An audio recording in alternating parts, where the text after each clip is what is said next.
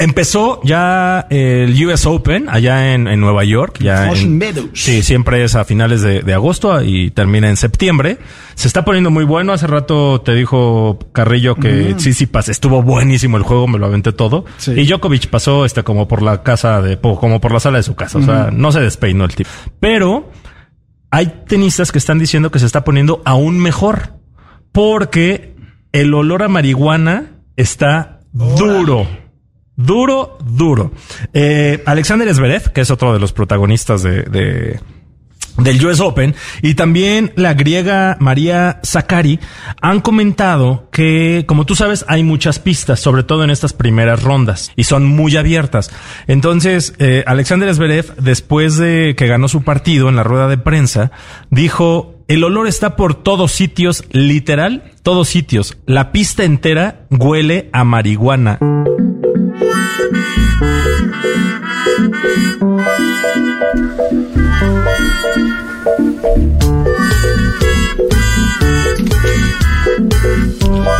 Era un maridaje que no tenía el tenis con la marihuana, pero arriba. Imagínate el hambre que te da, ¿no? Estás jugando en el US Open, empezás a oler Sí.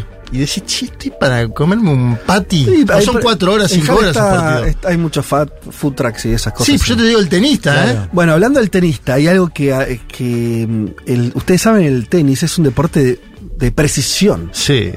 de mucha precisión. Eh, cada uno le pega distinto, ¿no? Quien les habla, si algo pierde en forma automática es la precisión, así que sería eh, Y aparte- con solo respirar un poquito ese aire por ahí también ya perdés la Claro. por eso por eso los pre- lo, lo que los preocupa. Habría Ah, que hacerle doping a todos. Pero me quedé, ¿por qué hay tanto olor? ¿Es por, por están fumando lo- lo- los que van a asistir No, o pasa afuera. algo? Dicen que afuera, en los parques aledaños, Ah. circula mucho la marihuana y yo no Y sé. entra, ¿qué, pero, sí. ¿Qué son Pero una chimenea tanto, los fumadores, boludo? Claro, rarísimo, mamá, es un estadio, viste, algunos Gigante. Porque grandes. adentro no se puede fumar, es smoke free adentro. Ah. No se puede fumar nada, ni tabaco. Pero, Sí. pero afuera los muñecos. Claro, yo pensaba, porque cuando escuchaba audio decía, claro, los que están viendo el US Open fumando porro, Sí, sí, ¿viste? no es- Ojo, ver el partido fumado no está mal, porque a veces bueno. se pone medio monótono, viste, pelotita queda que bien, entonces fumás uno. Pero es un poco raro, un poco disruptivo prenderse un porro ahí en Es esa raro. Tribuna toda medio fina. ¿no? Hombre, Sí, claro, sí. claro. Eh, entonces son los de afuera. Es como una fumata que llega de- del exterior. Exacto. Lo que penetra. pasa es que, ¿cuánto tenés que fumar para que ingrese? De verdad lo pregunto, ¿eh? Mm. Sí, sí. Están fumando mucho los chicos. Tronchos. Y en Estados Unidos, viste, además está como la cultura del vaporizador, entonces son como, es el humo, es particular, no es el Ah, mismo sí. humo. Por ahí es más vapo, ¿eh? Adentro del estadio. También, pensás, sí, ¿no? sí, allá es todo, todo vapo. Esa puede ser. Entonces son saumerios de pachuli. Eh, habría que preguntarle a una persona que yo, yo conozco una- un solo ser humano que podría juntar pra- pero perfectamente los dos Uy, universos. sí, sí, de hecho sí, lo ha sí, hecho sí. con enormes Sí, resultados totalmente. deportivos. Andrés. ¿Eh?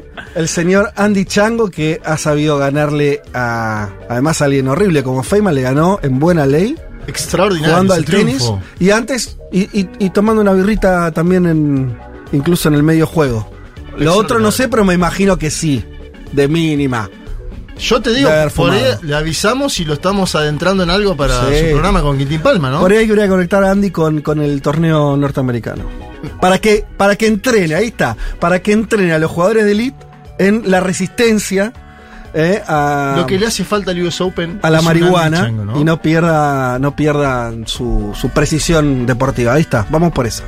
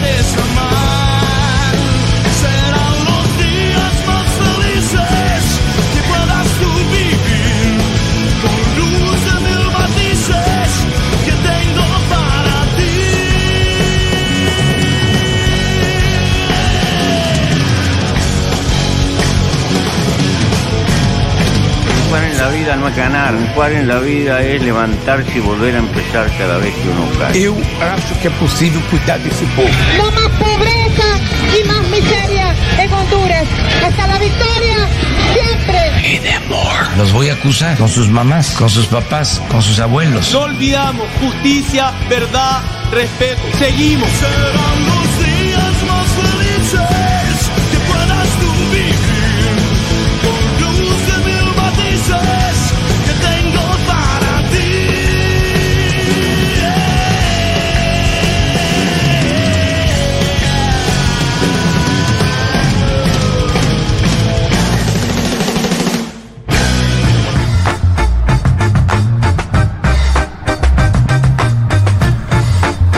buen domingo para todas y para todos. ¿Qué dije? Para todas y para todos. Domingo 3 de septiembre del 2023. Ya estamos en el mes de la primavera, en el mes donde se va el frío. es el mes más lluvioso del año. el mes donde llueve bastante, donde uno espera que ya uno empieza a salir más desabrigado, aunque la temperatura diga otra cosa. ¿Viste que pasa eso? Sí, sí, te Che, estoy en septiembre, ya fue, no me pongo la campera. No, mirá, El mes del 10 sol grados. es octubre, señores. Ajá. Septiembre tiene buena prensa porque inicia la sí. primavera, pero Claro. es un mes lluvioso. Es lluvioso. A mí me gusta igual. No sé por qué. O sea, es importante que llueva para que riegue todo lo que después No, queremos que de florezca, acuerdo, ¿no? sí, Por supuesto. estamos de acuerdo. Viene porque bien. Venimos en sequía. Pero la, pero la bueno. exper- de- de- la experiencia urbana, digamos, es verdad que la lluvia es, medio, es algo molesto. Mm, Sin, sin beneficio y todo, ¿no? Incómodo. Y aparte Claro. con la- en la ciudad de Buenos Aires, con las baldosas en el estado en el que están, Mm. a- yo ahora estoy muy analizando las baldosas porque como tengo una beba, las llevo, ¿no? Con, eh, con el carrito. Cochecito. El cochecito. No sabes qué Como mal- dice Milei, cada baldosa No es- sabes qué mal está escupe socialismo. Sí, yo no sé que escupe la baldosa, pero antes hacía algo el jefe de gobierno, ¿no? No, claro, ya No, está. igual se la pasa cambiando baldosas, están rompiendo ya está, ahora no, veredas ya que está. no necesitaban. Tiene que Ya cambiar está, otra cosa, ¿no? Ya está. entregadísimo. Bueno, che, eh, tenemos un programa muy cargado, así que vamos a meterle. Eh, les recuerdo que nos pueden escribir al 1140 660000, 1140 660000. Háganlo, ya están llegando mensajes, ya los vamos a estar eh, leyendo. ¿Por dónde arrancar? Bueno, vamos a estar hablando en un ratito nada más, lo anticipo, con eh, Agustín Burbano Lara, eh, él sociólogo ecuatoriano, y para hablar un poco de lo que está pasando en ese país, ustedes saben, lo venimos contando acá, elecciones, pero en particular también nos interesa conversar, eh, ahora que se está discutiendo también tanto en la Argentina la dolarización, no hay ejemplos de países eh, no, hay, no hay Medianos. ejem- no hay ejemplos de países que se dolaricen, no hay muchos ejemplos. Ecuador diría es uno de los más grandes que se dolarizó, siendo un país pequeño, pero bueno, está su experiencia ahí eh, y, y- y parece interesante que, que nos cuente también. Eh, están muchos ahora empezando a vincular algo que es el narcotráfico con también el proceso de dolarización, a ver qué nos puede contar de eso. En un ratito nada más vamos a estar por allí. Em, señor Juan Elman, ¿cómo le va? ¿Qué tal? ¿Cómo estamos? Muy bien. Eh, guerra en Ucrania, ¿hay novedades en el frente? Hay novedades en el frente, tiene que ver con las primeras buenas noticias para Ucrania después de esta contraofensiva demorada, ¿no? Que, que no llegaba, ¿no? Em, tenemos que comentar un poco lo que pasó en el sureste, la ruptura, la penetración en la primera línea del frente ruso, con cierta cautela, de todos modos vamos a tomarlo, y después unos primeros ataques eh, de drones eh, en Rusia confirmados por Ucrania. Eso Ah, es una mirá. novedad. Y Ucrania está diciendo que esos ataques hacia infraestructura rusa, por ejemplo Moscú, fueron hechos desde Rusia, con lo cual se empieza a pensar en una guerra donde Ucrania está atacando a Rusia desde su propio país, desde Rusia. Claro, y eso es, es solamente posible con la tecnología de los drones. Pero no, no hay que ejércitos ucranianos en Rusia, sino que tienen Sí. espías, Y gente. con presunta complicidad de grupos armados opositores a Putin. Claro, claro. Ahí jugando la interna. Claro. Bien, bueno. Eh, cada vez más complejo este, ese escenario, así que vale la pena que lo actualicemos y lo sigamos desarrollando y pensando. Em, volvamos a la región. Juanma, em, nos vas a hablar. No sé si voy a solamente estos dos Centroamérica. Centroamérica. Sí. Acá tengo anotado dos países, por ahí hablas alito más de otro, pero en principio tanto Honduras como Guatemala serían los focos. Son los focos ¿Por qué? porque hay denuncias de lo- del presidente electo de Guatemala, Bernardo Arevalo, y de la presidenta en curso de Honduras, Xiomara Castro de Celaya, de planes golpistas en sus países, ¿sí? Arevalo dice que no lo quieren dejar asumir, Mm. va, tiene que asumir el 14 de enero próximo, por lo cual ¿Quién no lo dejaría? una eternidad. Él dice la justicia eh, guatemalteca, nos Que vamos, todavía a, no ratificó su triunfo. nos vamos a meter en esa cocina, si el, el tribunal electoral, pero la Claro. justicia inhabilitó al partido, Mm. Y en el medio hay toda una. Iba a decir disputa, pero está metido Estados Unidos de América en el medio. Ajá. Como muchas veces. Y en Centroamérica es histórico. Vamos, ¿no? Bueno, vamos a contar un poco la cocina del movimiento Semilla, que es un movimiento progresista, pero con alguna vinculación con el Partido Demócrata de los Estados Unidos de América. Entonces, por eso sucede algo casi inédito, diría, que es que en Estados Unidos la Casa Blanca está diciendo, ojo con un golpe de Estado Ajá. en Guatemala, que no puede hacer Está jugando a asuma". favor del que ganó. Sí, y de hecho traigo un audio que para mí es inédito de eh, el, el titular de la OEA, Luis Almagro, Sí. diciendo tiene que asumir Arevalo. Esto pasó esta semana. ¿eh? Ajá. Bien, y también tenemos Honduras porque hubo una movilización muy importante a favor de Xiomara Castro que denuncia el gobierno de Xiomara Castro que algunos de los militares implicados en el golpe de Estado al marido Sí. quieren hacer un golpe de Estado hoy. Ajá. Y bueno, cuando lo hiciste una vez y no tuviste consecuencias, es lógico, ¿no? No es que. Es verdad, se mandaron un golpe de Estado hecho y derecho. Hay una imagen que no sé si actualicémosla porque es bastante fuerte y, y no sé, por ahí tenemos público que no siguió el- lo que pasó en Honduras hace más de 10 años. Se cargaron al presidente. Porque, Viste que están los golpes nuevos, el golpe parlamentario. No, no, acá. Estaba en pijama. un- agarra- unos milicos entraron a la casa de gobierno, los, agarraron al presidente, que no estaba renunciando ni nada, en pijama, lo pusieron en un avión Sí. y, y aterrizó en Costa Rica, si Sí, no me equivoco. Y después Eh, empezó un periplo, ¿no? Hasta la vuelta a Honduras, que fue seis años después. ¿Te Claro, acordás? claro. ¿Te acordás que en su momento quisieron bajar con el avión? Estaba Cristina Kirchner en el medio de la comitiva. Celaya quiso bajar. En el Mm. medio le pusieron Claro, pero- 300 militares en la pista. Fue donde hicieron el golpe de Estado más clásico, más a la Sí, más sí. siglo XX, ¿no? Tienen esa intervención de Fuerzas Armadas. Sí, medio chileno, ¿no? Como una coordinación entre la centro derecha. ¿no? y el aparato militar. Sí, y donde le- eh, está, está- Sí. está re buena la imagen, porque además el foco era el presidente, igual que con Allende, ¿no? Pum, lo sacaron y este y después hicieron toda una pantomima de, de- de- de electoral y Sí. yo qué sé, pero bueno, muy. Vos muy- me decís Celaya y yo pienso en el audio de Celaya diciéndole saludos Juan Manuel. No sabía que estabas en, la cabina. Qué linda palabra cabina. Bien, bueno, y de ahí nos vamos a un tema que creo que a ustedes, queridos oyentes, le va a resultar muy atractivo para pensar, que también tiene ribetes locales muy fuertes eh, y que nos lo trae. ¿Vale? ¿Cómo estás, Male Rey? Hola.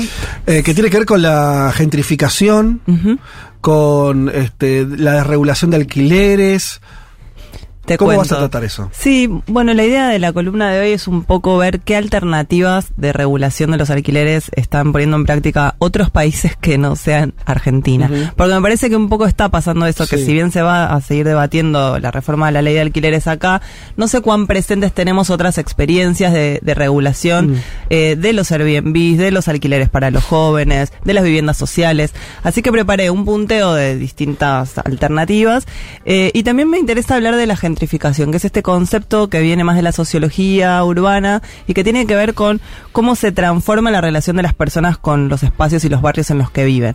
Eh, como no soy un especialista en estos temas, me apoyé un poco en, Fernando Berkovich, que es un, un especialista justamente en urbanismo, que escribe el newsletter Trama Urbana para Cenital hace muchos años, así que va a estar su opinión al respecto. Y traje también dos libros y una serie sobre estos temas para, para darle un ribete cultural, digamos. Espectacular. De todo eso se trata este programa que va hasta las, hasta las 3 de la tarde. Por favor, acompáñenos, escríbanos. Eh, en unos segundos nada más vamos a estar también leyendo sus saludos. Pero antes de todo esto vamos a escuchar un poco de música. Si les parece, abri- abrimos este programa con los Chemical Brothers haciendo The Darkness You Fear.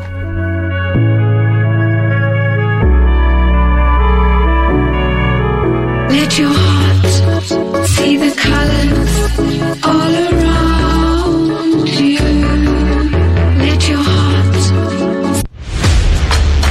Un mundo de sensaciones. El programa que los oyentes piden en verano cuando ocurren intentos de golpe de Estado, tragedias y guerras, pero que recién arranca en marzo. Federico Vázquez, Juan Elma, Juan Manuel Carr, con Violeta Weber y Malena Rey. Futurock FM.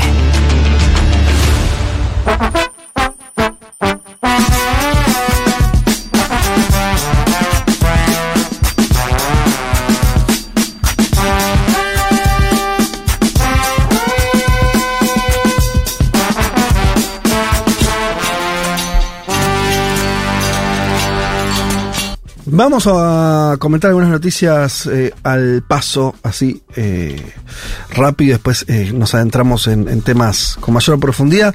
No podemos dejar de nombrar que hubo un nuevo golpe de Estado en África, en este caso en eh, Gabón, ¿sí? También parte del mismo, de la misma parte de África donde están sucediéndose distintos golpes de Estado que hemos narrado sobre todo el de Níger, que es el que, el que generó un revuelo, amenazas de intervención militar, una disputa eh, eh, también con, este, con la hegemonía francesa, que, que fue ¿no? Eh, la potencia colonial que gobernó todos estos países y con los cuales mantuvo también lazos de sujeción en los últimos 50 años posterior a la independencia. Eh, las Fuerzas Armadas tomaron el poder en Gabón poco después de que la Comisión Electoral del país declarase el triunfo del presidente, Ali Bongo, que gobernaba hace 14 años y además su propia familia también este, venía gobernando desde hace tiempo atrás. Se adjudicó el, eh, bueno, el oficialismo, el 64% de, de los votos y un rato después aparecieron en la cadena Gabón 24, canal de, televisión que al mismo tiempo está dentro del propio Palacio de Gobierno. Ahí fueron los militares a decir esto no va más. eh, este presidente no es más presidente, ahora gobernamos nosotros. eh, y, y bueno, eh, justificaron la deposición del presidente justamente en, en la cuestión de eh, del además de cierto caos y demás de eh, las fraudulentas este, elecciones que venían ocurriendo Fede, igual un dato es que en esos comicios eh, participó solo el 56% de la población. O sea, si bien ganó Mm. con un 65%, casi la mitad del país no fue a votar. Claro. Y no hubo veedores internacionales tampoco. Em, a todo esto está pidiendo pista el que salió segundo Eh, entonces pero bueno por ahora están los militares eh, en el gobierno Sí, por ahora y visto y considerando los golpes de Estado que hay en, A- en África desde 2020, que son Guinea, Mali, Burkina Sí. Faso, Níger, Chad, Sudán, uno tiende a creer que es parte de esa oleada y que se van a quedar, no es que le van a decir al segundo, dale, flaco, vení, nos vemos, No, nos suponemos vemos que en no. el palacio. De- sí, la verdad que también desconozco la dinámica política de Gabón eh, Eso seguro, finalmente, pero Hubo ahora- grandes movilizaciones en apoyo Sí. a la Junta de Militares que tomó el sí, poder. parecido a lo que ocurrió en Níger. Más todavía, más grandes las movilizaciones que la de Níger. Algunos datos muy concretos de Gabón para tener en cuenta. Es un país pequeño, pero, pero, es un productor importante de petróleo. Importante una escala no gigantesca, algo así como 200.000 barriles Sí, de petróleo por día. Es, par- es el país más pequeño que es miembro de la OPEP. Quiere decir, el país que menos produce, pero que es parte de la OPEP. En la, la OPEP hay productores de millones de, de barriles diarios. El caso de Gabón es pequeño, pero Dato importante, ¿quiénes suponen ustedes que es un comprador importante del petróleo de Gabón? Sí, adivinaron Francia. Y eh, es interesante esto porque, y esto es algo que yo no sabía, eh, cuando empieza, encontré, bueno, miren cómo es Internet. Así como puede llegar a los videos de TikTok de Miley, también puede llegar a otros lugares por ahí más interesantes, eh, de link en link. Y eso me terminó llevando una nota del año 2013 del New York Times, eh, donde narraban la, lo que estaba pasando con la. Hay un, es un término que existe que es la, el África francesa, ¿no? Algo así como África. Bueno, no lo sé decir en francés, ¿para qué voy a intentarlo? Afrique France o algo así, que es la idea de que hay una todavía una África francesa. Y esto en términos muy concretos, por ejemplo, año 2013, gobernaba Hollande, ¿se acuerdan ustedes el presidente socialista? Que- Afrique, ¿será? Eso, Frank Frank Afrique. Frank Afrique. Eh, y él invitó a los presidentes a un desfile militar en París, a los presidentes de esa Francia africana, casi rendir tributo a una situación como de Commonwealth eh, francés. Quiere decir, eso fue el 2013, no en 1958, no lo hizo de gol. Un tipo ahora, hace 10 años. O sea, el nivel de injerencia que maneja Francia en ese sector de, de los, de, los países de, de esa África ex francesa y sobre todo de los países eh, eh, noroccidentales es muy importante. Eh, simbólicamente, militarmente, económicamente, lo cual empieza también a darle cada vez más consistencia a la idea de que acá estamos también en una especie de rebelión nacional que tiene estas formas militares y demás, pero que en el fondo también está este cuestionamiento y donde por primera vez estos países, sobre todo los que tienen algo que vender, por ejemplo, en este caso Gabón el petróleo, pero eh, sabemos que todos estos países son ricos en algunos tipos de minerales y demás, a otros compradores. También hay una disputa ahí, ¿no? O sea, son países que antes... Es como si Francia hubiera querido mantener el del periodo postcolonial, ¿no? La idea de igualmente yo sigo siendo tu gran comercio, eh, tu comercio económico principal, eh, acordar políticas este, de defensa y demás. En los últimos años, China mediante, Rusia mediante, empiezan a surgir otros este, competidores, posibles competidores o posibles oportunidades de destino de mercados para esos países, y ahí empieza a crujir ese sistema que parecía tan estable, por eso nombré lo de eh, Hollande eh, y su desfile eh, en 2013, que parecía muy estable el tiempo, ahora parece bastante más roto. En el newsletter de Bruno Sgarcini, él cita una opinión de Omar Bongo. Omar Bongo es el dictador, digamos, eh, de Gabón, el padre del el- el sucesor Ali Bongo, ¿no? Quien supuestamente ganó estas elecciones. Y Omar Bongo decía, Gabón sin Francia es un coche sin conductor y Francia sin Gabón es un coche sin gasolina, para demostrar Claro, cómo estaban vinculados en esta estrategia, el pilar de la Franca Fric que vos decías, que es una estrategia geopolítica de Francia de unirse a sus antiguas colonias a través de entre comillas, un amiguismo, abuso de derecho, eh, escándalo de corrupción, porque esta familia Bongo tenía millones en Mm. Francia, ¿sí? Eh, viene de lujo, mansiones, Claro. bueno, todo esto está involucrado dentro de lo que sucedió. Me animo a tener otra hipótesis también, ¿no? Que Francia cada vez más empieza a ser un, un país muy modesto, ¿no? Eh, que es difícil que ofrezca un espacio de influencia tan grande, sobre todo cuando se despertaron otras potencias. Quiere decir, ¿cuántas herramientas tiene Francia para competir la China? ¿No? Sí, y tiene, lo decís, único que conocemos y- de Francia es hasta ahora, estos años, los problemas internos de Francia. Mm. Los levantamientos, chalecos amarillos, este año lo que sucedió. No conocemos una Francia en expansión. Y encima, Claro. cada vez que Manuel Macron tiene que decir condena un golpe de Estado en África de un país, a los 10 días aparece otro. Bueno, tiene un problema serio. Sí. Eh, y cada tanto esta nota lo reflejaba. Cada tanto se mandan también como los franceses, que no dejan de ser señores franceses. Eh, faltas de respeto importantes, que yo tampoco pensaba que era el nivel de torpeza o de colonialismo mental lleva tan lejos. Eh, ¿Cómo Sa- qué? Bueno, Sarkozy le dijo directamente en la cara, no recuerdo a qué presidente, o en qué circunstancia oficial, pues no, no fue un off, dijo que eh, el hombre africano todavía no había entrado en la historia. Bueno, ¿qué sé yo? ¿Entendés? Qué. Literal, ¿eh? Y por ahí le están contestando Sar- a los militares, le están diciendo, mirá Claro, cómo entramos en la historia, ¿no? Sarkozy. De vuelta, ¿no? De gole en 1965. Ahora ayer. Entonces digo, hay algo ahí que parece también medio en descomposición. Veremos, veremos cómo termina la historia. Bien. Pasamos rápidamente a otra noticia. Si quieren, venimos para acá. Juan está con muchas ganas eh, de irse para Chile. Lo dijiste fuera del aire. No sé si podías contarlo al aire, pero yo lo estoy diciendo. Me falta poquito. Bueno, eh, es muy probable que entonces estés en Chile en la, la semana Voy, que viene. voy, el sábado voy. El sábado que viene. Sí.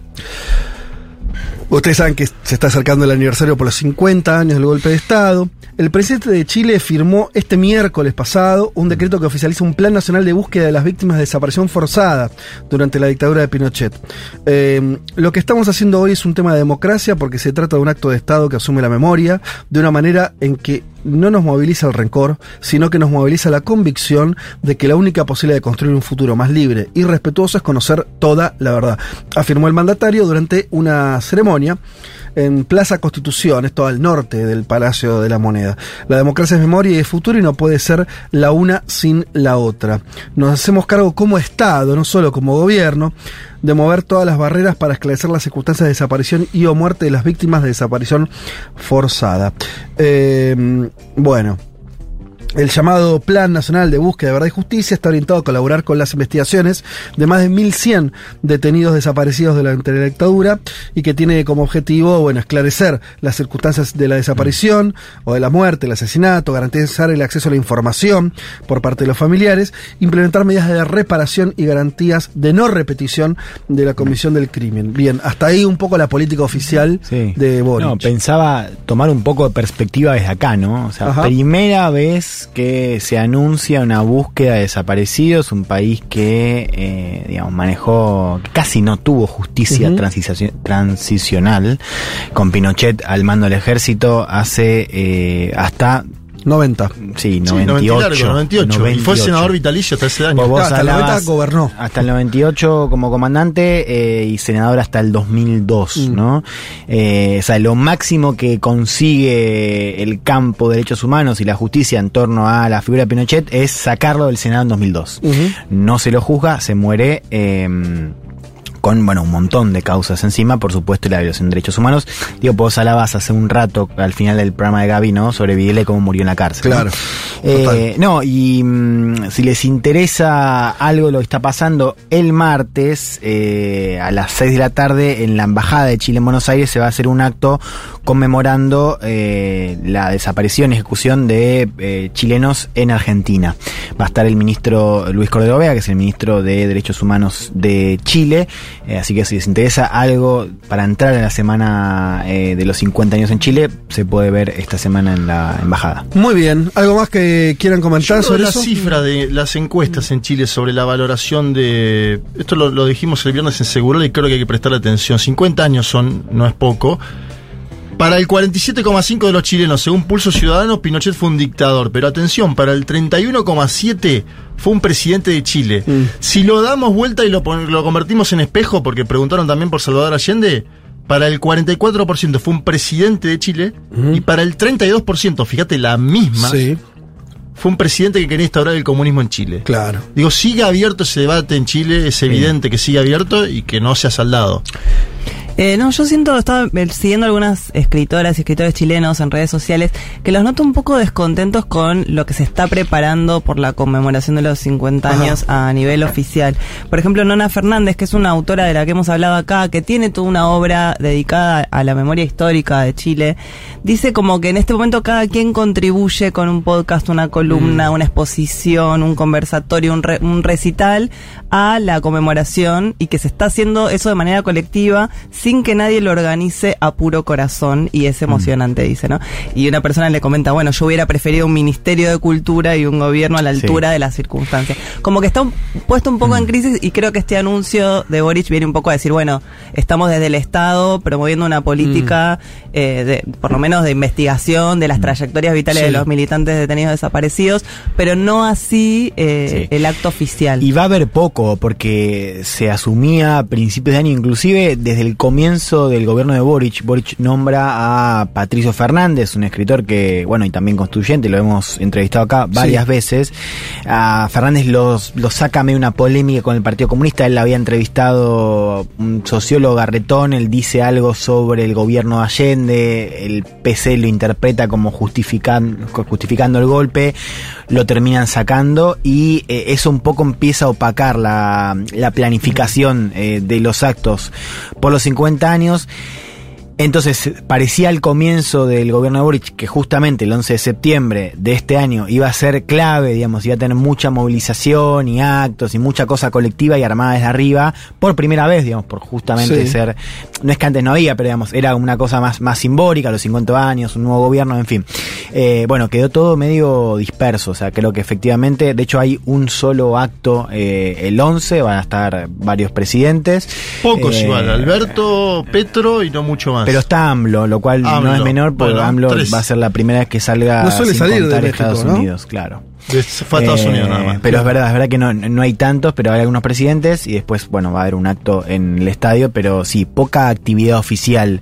Eh, también en un contexto de mm, Sí. retracción, ¿no? Por lo decía Juan, las encuestas sobre Pinochet, la victoria del Partido Republicano en el Consejo Constitucional. O sea, es también un momento de mucha retracción y un dato no menor, que se viene otro aniversario, que es que mañana se cumple un año del 4 de septiembre, que es la, el aniversario por la derrota del plebiscito constitu- constitucional. Ah, mira, ya pasó Ya un un año. Un año. Es lo mismo, ¿viste? eh, Ya un año. Si vos me decís cómo se explica toda esta situación de angustia, de Sí. bajones, de quilombos, es el 4 de Y sí, septiembre. y sí, la verdad que eso fue un golpazo. Al- el gobierno algo se recuperó de esa situación, ¿no? Pero no, no plenamente, quiere decir, el gobierno de Boric me refiero, eh, empezó a tener alguna... Tuvo lo de las estaba en un- 40 horas. Estaba en un togán descendente. Sí, tuvo lo de las 40 horas fue positivo y Ay, yo te diría que la- el escándalo de las fundaciones en las últimas semanas lo vuelve a golpear seriamente. Claro. Sí, pero creo que el golpe anímico Es ese, de- es de esa Sí, sí, elección. sí. no, no, Político. eh, sí, sí, es, es otro, otro ciclo, ¿no? Y también algo para pensar como a nivel regional, todo tan rápido, ¿no? O sea, como uno veía una dinámica, ¿no? Donde Chile parecía eh, estar cambiando o estar entrando a un ciclo, más allá de la comparación regional nuevo, con la izquierda con otra fuerza, culturalmente con, con otro momento, eh, y el 4 de septiembre lo pone en un estado que es nuevo, porque al mismo tiempo uno no puede decir que volvimos a lo de antes, porque ciertamente no estamos en el mismo escenario previo al estallido, pero tenés esta situación, una situación donde, además de las encuestas que mencionaba Juan, tenemos encuestas que eh, están a favor de un rechazo cuando ni siquiera tenemos una propuesta, con lo cual eh, hay muchas posibilidades de que vayamos a un nuevo rechazo en el plebiscito de fin de este año. Lo cual sería ya Absurdo. extraño. Bien, última noticia del panorama. A ver. Condenaron a Joseph Biggs a 17 años de cárcel. Ustedes dirán, ¿y quién corno es este señor? Bueno, es alguien muy particular porque fue uno de los que atacó el Capitolio en Estados Unidos. Ustedes recuerdan esa marcha de trampistas eh, atacando el Congreso de Estados Unidos el 6 de enero del 2021. Es- después empezaron una serie de procesos judiciales masivos cientos y cientos de personas que fueron, que empezaron a ser juzgadas en tribunales por estas acciones y empezaron a llegar las sentencias.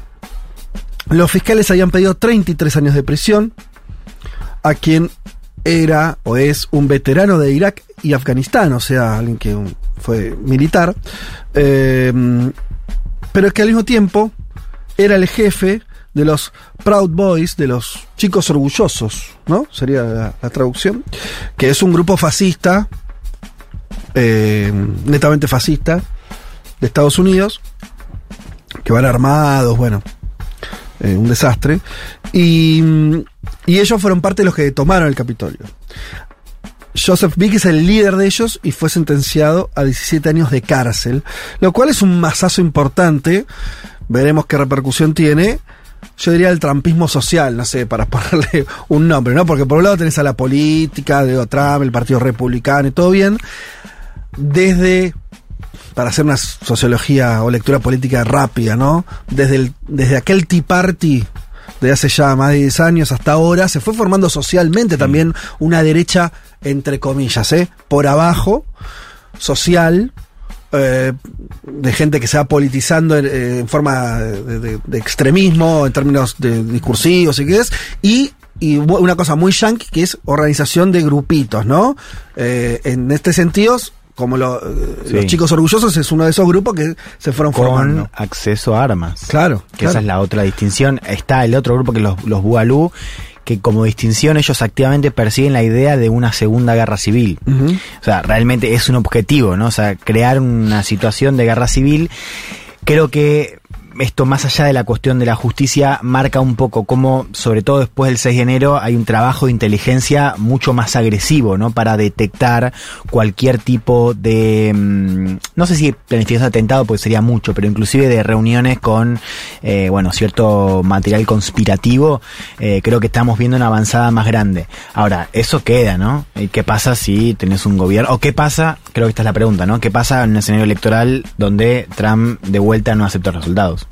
Claro, pero bien que se frenó, ¿no? No, Es- no, no da igual, perdón, Sí. digo esto, no da igual eh, que en términos de sistema los juzguen, los encarcelen. Seguro. Ah, que no pase Y nada. además, no, eh, claro. yo lo que digo, compartiendo lo que dicen ustedes dos, es que justamente porque se los haya juzgado, condenado, hay 1100 eh, involucrados, Sí. entiendo que hay ya más 600 condenas. Sí. Es un montón, Un montón. avanzó muchísimo. Sí.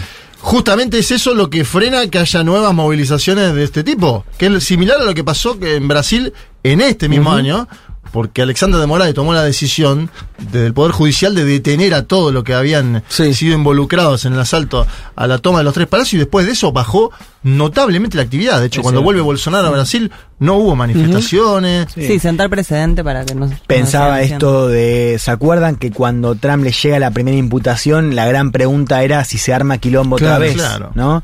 Bueno, no pasó nada. Nada. También hay que decirlo, hubo algunas manifestaciones, pero porque Trump lo había anunciado antes como para crear esta idea de, ¿no? Un apoyo desde abajo. No se verificó. No, lo cual demuestra algo que para mí es un parte de un- una estructura teórica, diría, del fascismo. Vos lo- no, le- no te pones a discutir. No, se pone, no te pones a discutir. Si está bien o mal. ¿no? Se combate. Y en la medida que podés, lo metes preso. A veces uno se enrosca, ¿viste? Villarroel, entonces, che, la verdad, sí, por ahí hay que ponerse a discutir. Mira, no. Hay cosas que no se ponen a discutir. Después te puede dar la fuerza o no. Qué sé yo, la política dinámica. Eh, me parece un buen ejemplo de. Está bien, llegaron Estamos hablando de gente que tomó el Congreso de la principal potencia del mundo.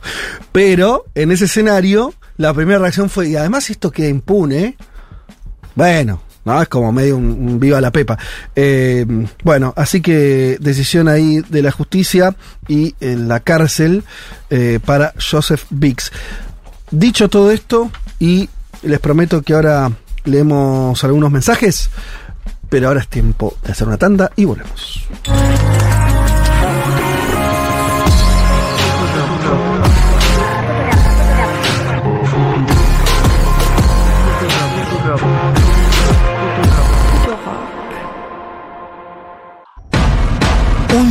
Mundo de sensaciones. mundo de sensaciones. El programa que no puede escuchar el Pepe Mujica porque siempre lo interrumpen con alguna visita en su chakra. Futurock FM.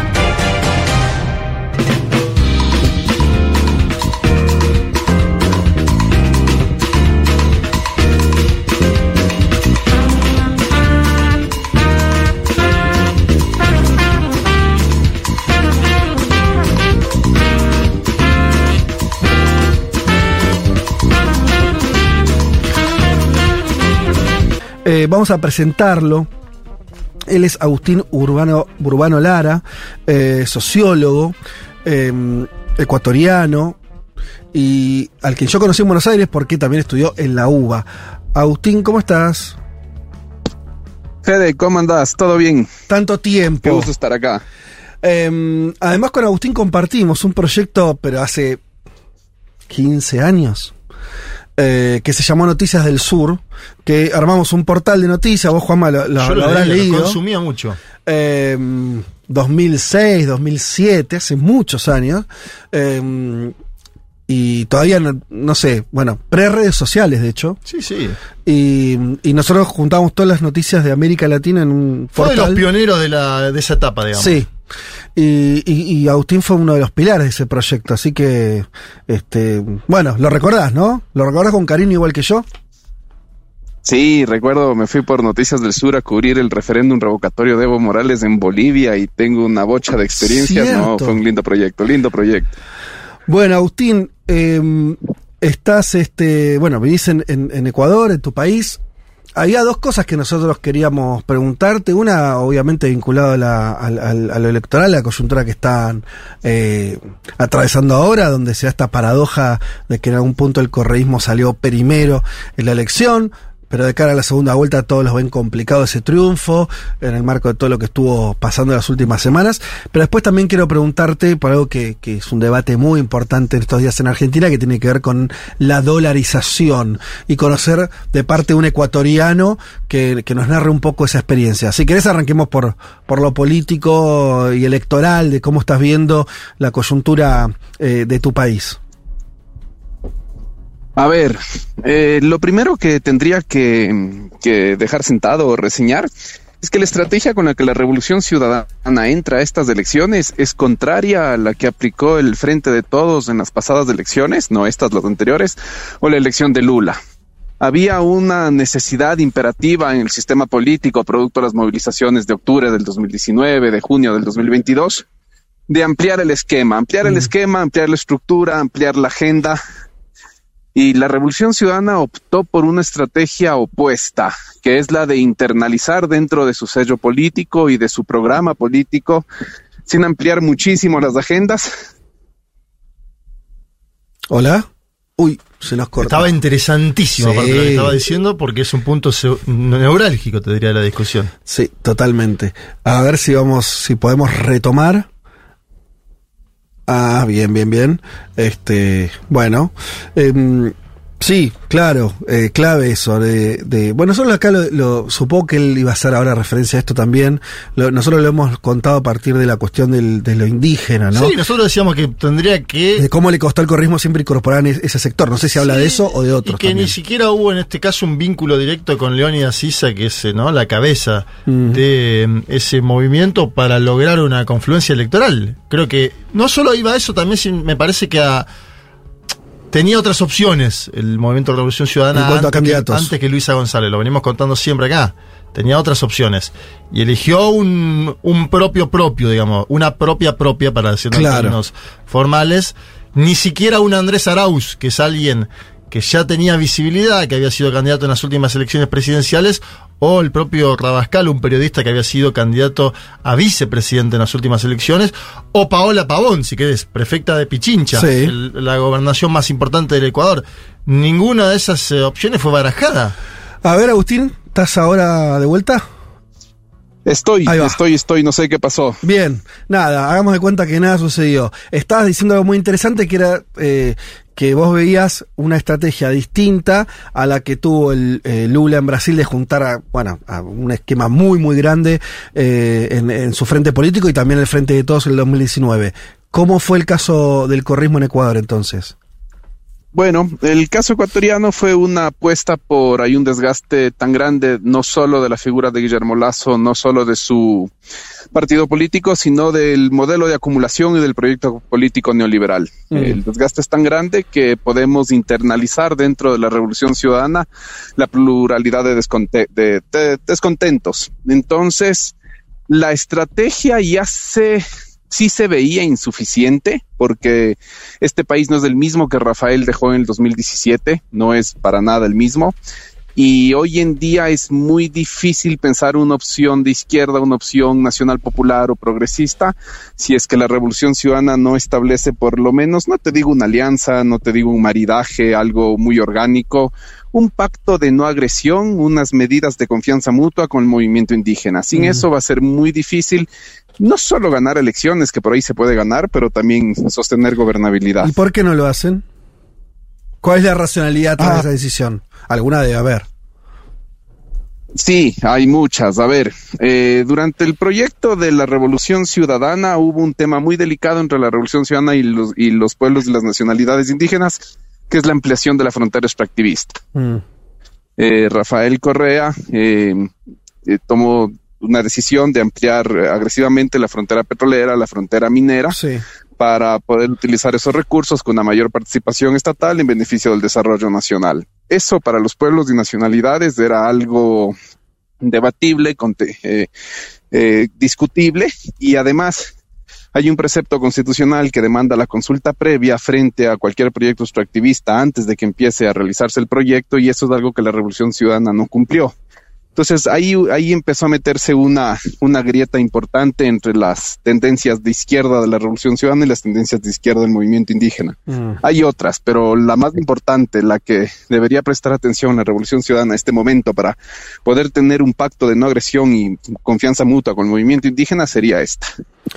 De hecho, y con esto cierro, con esto cierro, el decálogo de, de, de las de demandas de la CONAIE del movimiento indígena en junio del 2022 era el proyecto político de la Revolución Ciudadana más del derecho a la consulta previa. O sea, así de cerca están las fuerzas políticas en su Claro. proyecto político y así de también inmaduras en su inmaduras en su capacidad de acercarse y negociar puntos. Y cuando vos dices inmadura, al final te estás refiriendo a ciertas dificultades de, los liderazgos políticos, me entiendo yo. Sí, correcto. Y lo Sí, ves, sí, y sí, lo ves sí, del lado de Correa, esa, esa, esa inflexibilidad. Y también del lado de algunas élites del movimiento indígena, Ajá. es de parte y parte. Bien. Sí creo que por estar en una situación de, de- de- superioridad en términos de legitimidad social, de fuerza social, de capacidad electoral, Rafael Correa está en la posición de arriba y él debería ser el gesto más magnánimo. Pero sí, sí, sí, sí, hay una dificultad en ambos lados. Es algo que además nosotros vimos acá cuando lo entrevistamos al expresidente, que, que tenía ahí un... Era como tocar una, una llaga, ¿no? Cuando le hablaba del movimiento indígena era, Sí, era- de- decía- muy refractario. No, y decía que lo estábamos idealizando mucho Claro. por no conocer las condiciones específicas del Ecuador, cuando la verdad que conocemos que es la CONAIE, seguimos que es el movimiento Sí, Pachacuti. que, y que, el- que los indígenas no, no tienen la fuerza que tienen en Bolivia, que pueden dominar el bloque político. Acá, pero vos, Agustín, también lo estás poniendo en esos términos, ¿no? Sería como un, vos lo- lo- te los imaginás como, como un socio no mayoritario necesariamente, pero un socio estructural. Importante. Mm, bien. Eh, hay algo que a mí me rompe la cabeza que la Revolución Ciudadana no caiga en cuenta y es, tuvieron una imposibilidad de hacer un acuerdo político con los sectores de izquierda del movimiento indígena. Lenin Moreno y Guillermo Lazo no se demoraron ni dos semanas de encerrar pactos con el sector de la derecha del movimiento indígena. Mm. Le permitieron a la derecha, al movimiento indígena, gobernar el movimiento y nos fue como nos fue. Entonces, sí creo que hay que entender que sin un acuerdo con el movimiento indígena no hay gobernabilidad posible. ¿Cómo ves eh, lo que va a pasar ahora en la segunda vuelta? ¿Ves alguna chance que gane la candidata de Correa? Ya está medio jugado que, hay una mayoría anti-Correa que, que, o anti-Revolución Ciudadana que, que se va a imponer. No, yo veo, a ver, yo veo buenos síntomas. Eh, hubo una crítica muy amplia de parte de ciertos sectores cercanos a la Revolución Ciudadana, muchas figuras que estamos satélites de la Revolución Ciudadana, de que estaban tratando de sustituir con marketing los déficits de política. Y parece que la crítica fue escuchada porque han hecho cambios al interior de la campaña. Tú la mencionabas antes, a Paola Pavón. Ahora Paola Pavón se va a hacer cargo de todo el relacionamiento político de la campaña, lo cual es muy importante porque había unos déficits muy importantes de ahí y eso nos da la chance de disputar. Lo otro que te iba a decir, sí es verdad que si uno hace una distribución de, de los votos a nivel territorial con la fotografía de la, de la primera vuelta, Daniel Novoa tiene más chances, pero eh, la segunda vuelta es muy larga, son seis semanas. Y como te digo, Daniel Novoa también tiene sus debilidades, tiene sus flaquezas, está mostrando Lilacha, la Revolución Ciudadana está como despertando en esta necesidad de hacer política, no solo marketing. Y se puede instaurar una nueva correlación de fuerzas que en la segunda vuelta haga que la distribución de votos sea más favorable para Luisa. Veamos, yo estoy más optimista que varios colegas. Veamos. Bien. Eh, eh, ahora abro a los chicos, pero quiero hacerte esta pregunta para mí central y era parte de lo que queríamos conversar. En las últimas semanas empezaron los medios a buscar eh, ecuatorianos que cuenten de primera mano la experiencia de la dolarización, porque seguramente lo sabes, porque seguís la política argentina, eh, que quien ganó por muy poquito, pero salió primero en, en- las primarias, eh, es Javier Milei, que promueve la dolarización del país. Un, proyecto que también tuvo antecedentes históricos acá, pero obviamente el país, yo decía, el país más grande, por ahí me- no sé si me falta alguien, alguno, pero más relevante, que se dolarizó efectivamente fue Ecuador.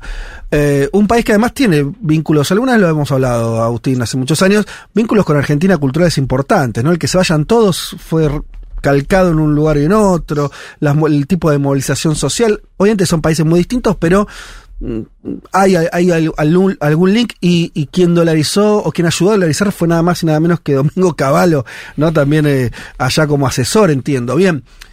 ¿Qué es lo primero que vos le dirías a un argentino que está frente a eh, la propuesta de dolarizar eh, nuestro país? A ver, tres cosas, dos como experiencia ciudadana y una ya como modelo de desarrollo. Mm. Las dos que les digo, sí, efectivamente es una medida de shock que les va a ayudar a, a cuidar el valor de la moneda, el poder adquisitivo en el cortísimo plazo, sí. No es la única, es la más drástica, no es necesariamente la mejor.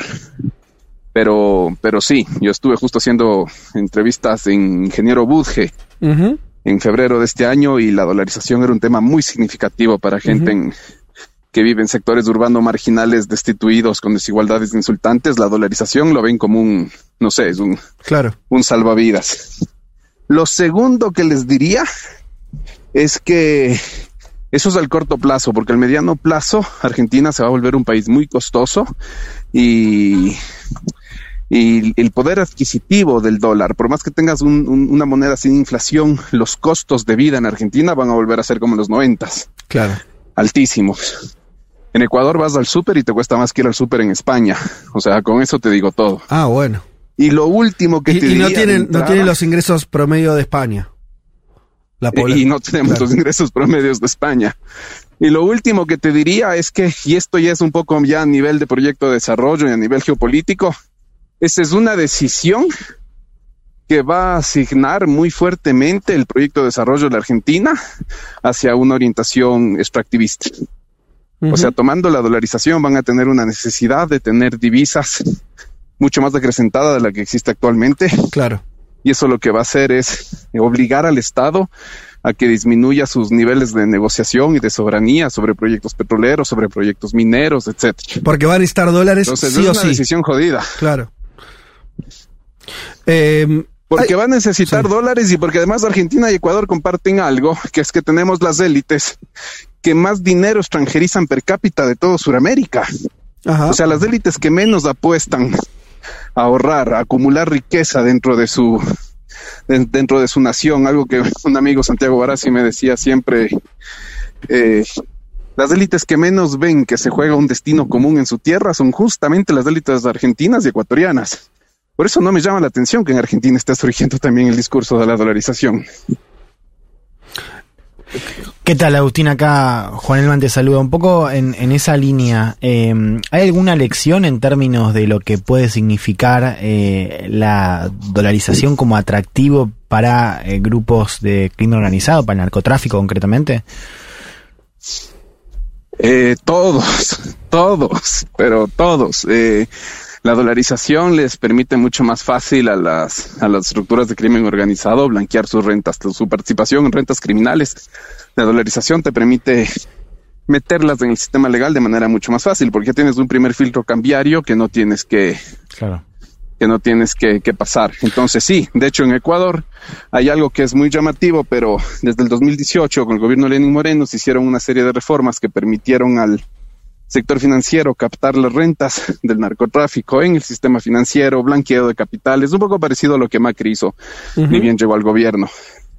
Y lo curioso es que por primera vez, por primera vez el, el Banco Central empieza a tener saldo positivo en las bóvedas, dinero en físico, contable, y eso es porque el sistema está captando dinero de economías ilegales. O sea, el Banco Central de Ecuador tiene más dólares ahora que antes porque hay una circulación. Solo en físico, solo el dinero en efectivo, Sí. solo el dinero en efectivo, nada más. Claro. Y ese circuito, como para entenderlo mejor, ¿cómo sería? Es que un, eh, eh, una, una banda o un este, este sector narcotraficante lo que hace ingresa dólares a Ecuador para que se laven allí. Ingresos que pueden generar en Claro, otro por lugar. ejemplo, yo tengo, yo tengo dinero de, de venta de cocaína, por ejemplo, y necesito blanquear ese dinero. Eh, lo primero que puedo hacer para blanquear ese dinero es irme a una mina, hay minería ilegal, siempre al lado de la minería legal hay minería ilegal. Compro oro, con ese oro que compré ya blanqueé mi dinero, después voy y vendo ese oro en el sistema formal. Ok. Al rato de ingresar eso en el sistema financiero, digo que el dinero viene de tal oro que vendí. Sí. y se acabó. Y ya está. O haces comp- o, o hay un boom de construcción, te compras departamentos, te compras lo que sea. Después que tienes el departamento, haces una empre- haces empresas de papel, simulas que una empresa esté alquilando el departamento a otra empresa, las dos empresas a la larga son tuyas. No, las estrategias son infinitas.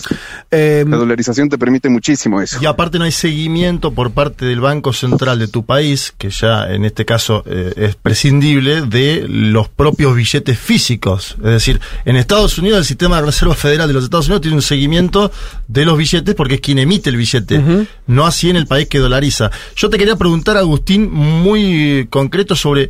Jamil Maguad, que fue el presidente que dolarizó en el Ecuador, porque en las últimas horas declaró, y esto es algo que pasó muy por abajo en Argentina, pero me interesa tu percepción, declaró lo siguiente, si no hubiera sido por Caballo, quizá la dolarización salía muy mal en Ecuador. Me encantaría, dice Maguad, devolver la ayuda de la Argentina. ¿Qué podría significar una ayuda de Jamil Maguad, un presidente que duró dos años en Ecuador, a la Argentina en caso de que sucediera bajo un gobierno de Milei?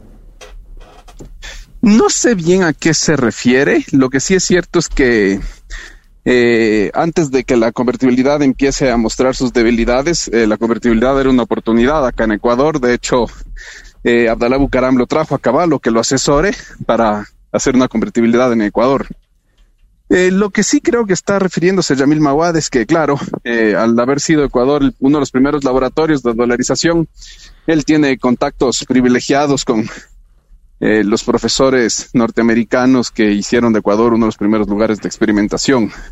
Se me fue el nombre del economista en este momento, pero cada tanto viene acá a dar charlas magistrales y yo supongo que estará muy presto a hacer cualquier relacionamiento para ponerlo en contacto con el equipo económico de Milei en caso de que Milei gane.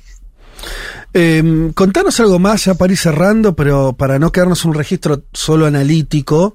eh, este país ya dolarizado hace, hace 20 años, eh, que atravesó un momento de, mayor bonanza durante los años de Correa, después ya todo lo que ocurrió, y ahora con esta emergencia tan fuerte del narcotráfico, el asesinato de un candidato a presidente, escenas de violencia política varias en las últimas semanas. ¿Cómo se vive esa realidad? Eh, ya como, como persona que vive ahí, te lo pregunto. En Ecuador, la vida cotidiana en Ecuador está muy difícil. Este es un país que no está vendiendo futuro de momento a su juventud. Eh, la tasa de migración está creciendo a niveles rampantes. En los dos últimos años ya son, eh, estamos ya sobrepasando en los dos últimos años las 200 mil personas que migraron, principalmente a Estados Unidos. Eso quiere decir que ya tenemos 200 mil familias rotas. Lo otro que te podría decir es que la dolarización en una época en la que tú tienes eh, buenos términos de intercambio con el mundo relativos, porque las- los commodities se, se, se valorizan, puede sobrevivir, pero en los tiempos de normalidad se vuelve muy difícil que la dolarización se sostenga y las estrategias que tienen el Banco Mundial, el FMI para sostener la dolarización es depreciar muchísimo, muchísimo la fuerza de trabajo, porque estamos en un... eh, O sea, salarios bajos, quiere decir. Salarios bajos. pero muchísimo.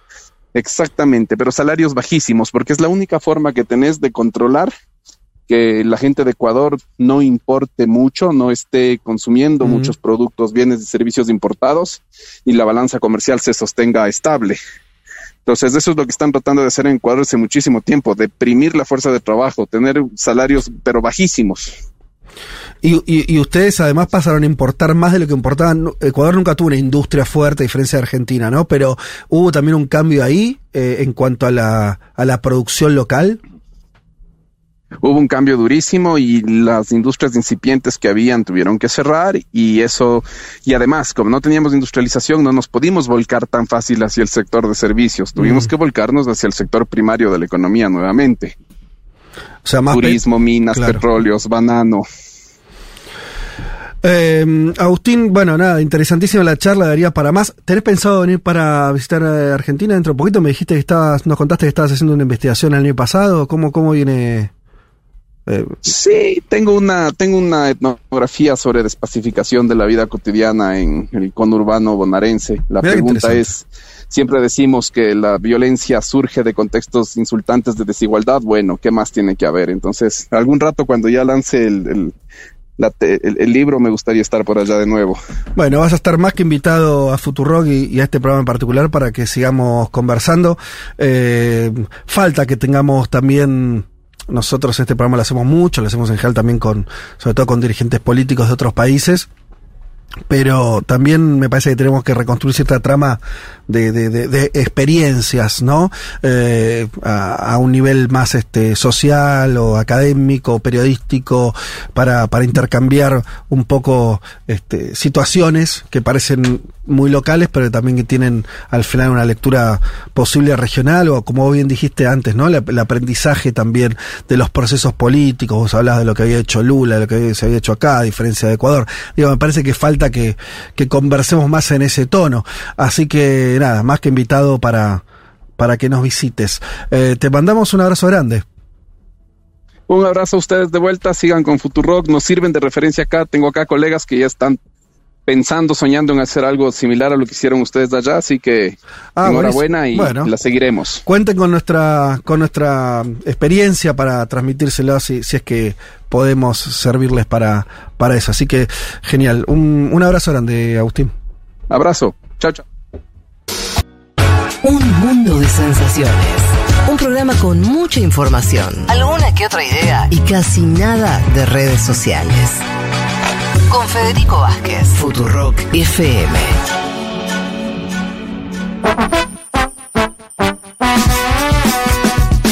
Actualización de la guerra de Ucrania. Volvemos a Ucrania. Volvamos al, al teatro de operaciones. Sí. Sí, porque hace bastante no hacemos una columna sobre el tema. A ver, eh, les decía al comienzo, empiezan a llegar las primeras buenas noticias en el marco de la contraofensiva ucraniana, de la que venimos contando hace meses, está demorada. Bien, eh, Estados Unidos afirmó el viernes, esto ya lo subrayo, o sea, la noticia aparece con el comunicado de Estados Unidos diciendo que hubo, estoy citando, un avance notable de fuerzas ucranianas en el sureste de Ucrania, capturando la localidad de Robotín en la provincia de Zaporizhia. Esto, más allá de los nombres, es importante porque si nos ubicamos geográficamente en el mapa, estamos cerca de la península de Crimea, ¿no? O sea, uno ve el mapa, estamos, la guerra se pelea en el este, la zona del Donbass, pero incluye otras provincias. Esto estamos hablando del sureste, cerquita de Crimea. El objetivo de Ucrania es seguir rumbo, o sea, una vez de haber penetrado esta primera línea de defensa, seguir hasta Melitopol y Verdiansk, eh, insisto, cerquita de Crimea, eh, con este objetivo mayor de avanzar hacia el mar de Azov, ¿no? Esto para cortarle el paso terrestre eh, del área controlada por Rusia hacia la península de Crimea, que también controla Rusia, ¿no? Eso sería realmente un, un golpe estratégico para dimensionar, todavía estamos en como una, un primer avance, una primera ruptura, penetración de línea de defensa. Hay, vi- hay Sí. cierto debate sobre la importancia estratégica de esa ciudad con el, el simpático nombre Robotín. Sí, eh, son centros logísticos también para, para Rusia. Em, la idea es, como te digo, seguir avanzando. O sea, e- es, importante, pero lo más importante está por venir. digamos. Claro, si claro, Rusia claro. efectivamente, si Ucrania, perdón, efectivamente logra. Todavía está lejos de hacer ese corte, como decís, entre Sí. Ucrania y el Donbass, como para, para graficarlo, Claro. donde obviamente ahí Rusia estaría muy complicado, le quedarían como dos lugares se- sin conexión, ¿no? Y sobre todo Crimea les importa de una Claro, manera muy lo, especial. lo que logró hacer Rusia, claro, es, es conectar la parte de abajo. Exacto, y eso claro. eh, estratégicamente sí. eh, es, es importante. A ver, la narrativa de Ucrania es que una vez que logran pasar la primera línea defensiva, que era lo que no estaban logrando hacer, como que a partir de ahora es todo más fácil, ¿no? Mm. Por supuesto hay, distintas líneas, ¿no? Según el, el- el mapa, eh, pero un poco la, la clave, digamos, de esta noticia es que Ucrania logra perforar eh, la línea defensiva, en este caso en el sureste. Eh, lo que dicen es que la principal resistencia estaba en torno a la primera línea y que si la lograban pasar, la segunda y la tercera línea de defensa iba a ser o sería o va a ser más fácil de penetrar. Bueno, mucha pompa en cómo se comunicó esta noticia. Hubo eh, entrevistas de generales ucranianos con el Guardian y el Wall Street Journal. eh, en parte porque, claro, es la primera noticia buena en términos de avance territorial para Ucrania en varios meses. El último gran avance, recuerdan, recordemos juntos, fue a fin del año pasado. Ahí sí se había hablado de una contraofensiva exitosa eh, de Ucrania. Después llega el invierno, la cosa se congela literalmente y ahora estamos en este escenario donde sabíamos que Ucrania se estaba armando, no había conseguido bastantes refuerzos en materia de armas y de tecnología militar por parte de Occidente y de Estados Unidos puntualmente. Eh, bueno, esa contraofensiva no estaba llegando, ahora tenemos esta primera noticia. Para bajarle quizás un poco el tono, o al menos terminar de dimensionarlo bien, encontré un testimonio muy interesante. eh, es de Doug Lute, que eh, él es un militar, fue embajador eh, de Estados Unidos en la OTAN, es una voz pro Estados Unidos, digo, claramente, que habló con, con un canal de Estados Unidos y dijo, bueno, es una buena noticia, pero Ucrania, y esto es lo que hay que entender, está muy en desventaja si uno mira las condiciones de Rusia, sobre todo en materia de apoyo aéreo. Escuchemos esto que es importante para ver cómo puede seguir eh, esta dinámica bélica. So it's good news, but it's mostly so far a tactical success without great operational uh, significance. So this is very tough. It's especially tough for the Ukrainians because they don't have all the assets they need. They have insufficient mine clearing and obstacle clearing um, materials, uh, typically manned by combat engineers, and they also don't enjoy uh, much air support uh, because the Russians still have heavy air defenses uh, and actually along the line of contact dominate the air scene. So the, they're playing with some very significant disadvantages. Son buenas noticias, pero por ahora se trata de un éxito táctico sin gran importancia operativa. Esto es muy difícil, dice el militar ex embajador de Estados Unidos en la OTAN, hablando sobre lo que le queda a Ucrania a partir de ahora. Dice, es especialmente difícil para los ucranianos porque no tienen todos los activos que necesitan, no cuentan con suficientes materiales para atravesar minas y eliminar obstáculos, tampoco tienen mucho apoyo aéreo, porque los rusos tienen fuertes defensas aéreas y de hecho a lo largo de la línea de contacto dominan la escena aérea. Por lo tanto, están jugando con importantes desventajas, ¿no? Dice sobre los ucranianos. Yo creo que esto nos sirve para entender un poco lo que, lo que queda a partir de ahora, ¿no? Eh, si efectivamente Ucrania sigue avanzando, eh, la narrativa es que a, a partir de ahora va a ser más fácil. Un poco lo que nos dice este testimonio experto es, ojo, porque no, porque Rusia tiene la ventaja no solamente de tener líneas defensivas sólidas, sino sobre todo de la cuestión aérea. Eh, Que siempre tuvo ventaja. que aérea. siempre tuvo ventaja. Yo creo que Ahí está el famo- lo- lo- la famosa esperanza de Ucrania de que lleguen los F-16 Esos aviones yanquis, norteamericanos. ¿no? Que están ahí demorados, pero que suponen que el año que viene estarían llegando, como toda una cosa medio mediano plazo. Claro, por ahora lo- la última novedad son los autos blindados para seguir avanzando. Es verdad que lo más codiciado son los aviones para eh, un- intentar paliar esa desventaja en materia aérea. No es la única novedad que traigo, y esto creo que también es importante para entender la dinámica eh, y las reacciones, que es, a ver, en las últimas semanas, si estuvieron siguiendo algo de, las noticias de la guerra, hubo muchos ataques aéreos con drones por parte de Ucrania hacia Rusia en territorio ruso, ¿no? Algo que habíamos visto el primer año eh, y donde Ucrania se había desligado, no lo confirmaba, tampoco lo negaba. Eh, Bombardeos importantes, bombardeos en el centro financiero de Moscú. O sea, ¿Qué? el, ¿Sabes que no lo vi eso? Se me pasó. O sea, Sí, le tiraron una, torre, bomba. Una torre, una Le- torre en, en Moscú. Eh, hubo esta semana, bueno, sí, esta semana está terminando. Hubo ataques eh, múltiples en regiones de Rusia, con lo cual no es una cosa aislada. Hubo también ataques a infraestructura en Crimea, eh, ¿no? Parece en ese puente eh, físico. Y en el Mar Negro, ¿no? A los buques. Y en el Mar Negro. Empieza a haber una tendencia, que creo que esto es, importante remarcarlo, donde la guerra empieza a ser jugada también en Rusia. O sea, nosotros veíamos ataques aislados, lo que estamos viendo es algo un poco más, eh, más general, digamos, ¿no? Más armado.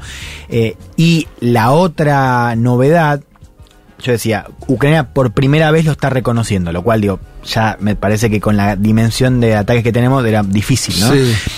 Pero hay otra cosa más. Eh, el jefe de los servicios de inteligencia del ejército ucraniano, Kirilo Budanov, dijo esta semana que uno de esos ataques, eh, un ataque importante porque fue co- contra una base aérea en la ciudad de Peskov, en el noreste, que fue el miércoles, se ejecutó desde territorio ruso.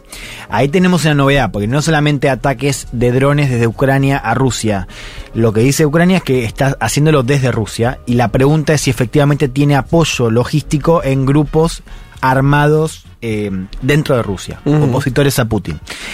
La prensa europea está planteando que sí, que están actuando con eh, apoyo, están ap- aprovechando la situación interna y grupos armados opositores a Putin eh, se juntaron con, con Ucrania y están atacando objetivos eh, militares eh, favorables a Ucrania. De vuelta, esto sería inédito, o sea, ya estamos hablando de una dinámica que eh, es distinta a la que teníamos al principio de la guerra y la pregunta es cómo va a ser la reacción de Rusia, porque ahora lo que estamos viendo por parte, al menos de la prensa es, y de los dirigentes, pero digamos, en términos de declaraciones, es eh, como esta idea de los estamos parando, estamos parando los drones. Sí. Que eso desde Occidente lo reconocen, porque el Economist dice que el 40%, Economist que tiene una línea, lo sabemos, bastante pro Ucrania, eh, dice que el 40% de esos drones están dando en, objet- en, en, En los blanco, objetivos, en blanco. Eh, que igual sigue siendo una cifra importante, ¿no? Pero Rusia comunica cada vez que puede que frenó drones. No estamos viendo por ahora una amenaza como la que tuvo en su momento Putin, que plantea una línea roja ante cualquier ataque en Rusia, ¿no? Cuando uno habla de línea roja en, en Rusia, tienen que entender que está la cuestión nuclear siempre muy cerca, Sí. ¿no? Eso lo vimos en toda la guerra. Por ahora, yo no estoy viendo uh, una situación donde. eh, Hay, hay una pregunta que te hago, bueno, por ahí no la sabes, ¿eh? pero es- me, me la vine haciendo bastantes veces cuando se dan situaciones así, que es, Rusia en esta guerra, ¿está haciendo todo el daño que puede en Ucrania o está en una situación todavía entre... O sea, obviamente fue el que ocupó, ¿no? Pero defensiva en términos de sostener los territorios que tiene y está jugando una ficha ahí.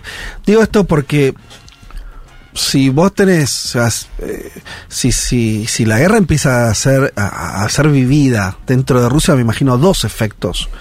Uno, que me parece que la guerra, o sea, si la guerra se convierte en un hecho eh, de- de- vivencial para los rusos, va a ser distinto a la idea de que los rusos tenían una guerra fuera de su Sí. país. Eso son, políticamente es el día y la noche.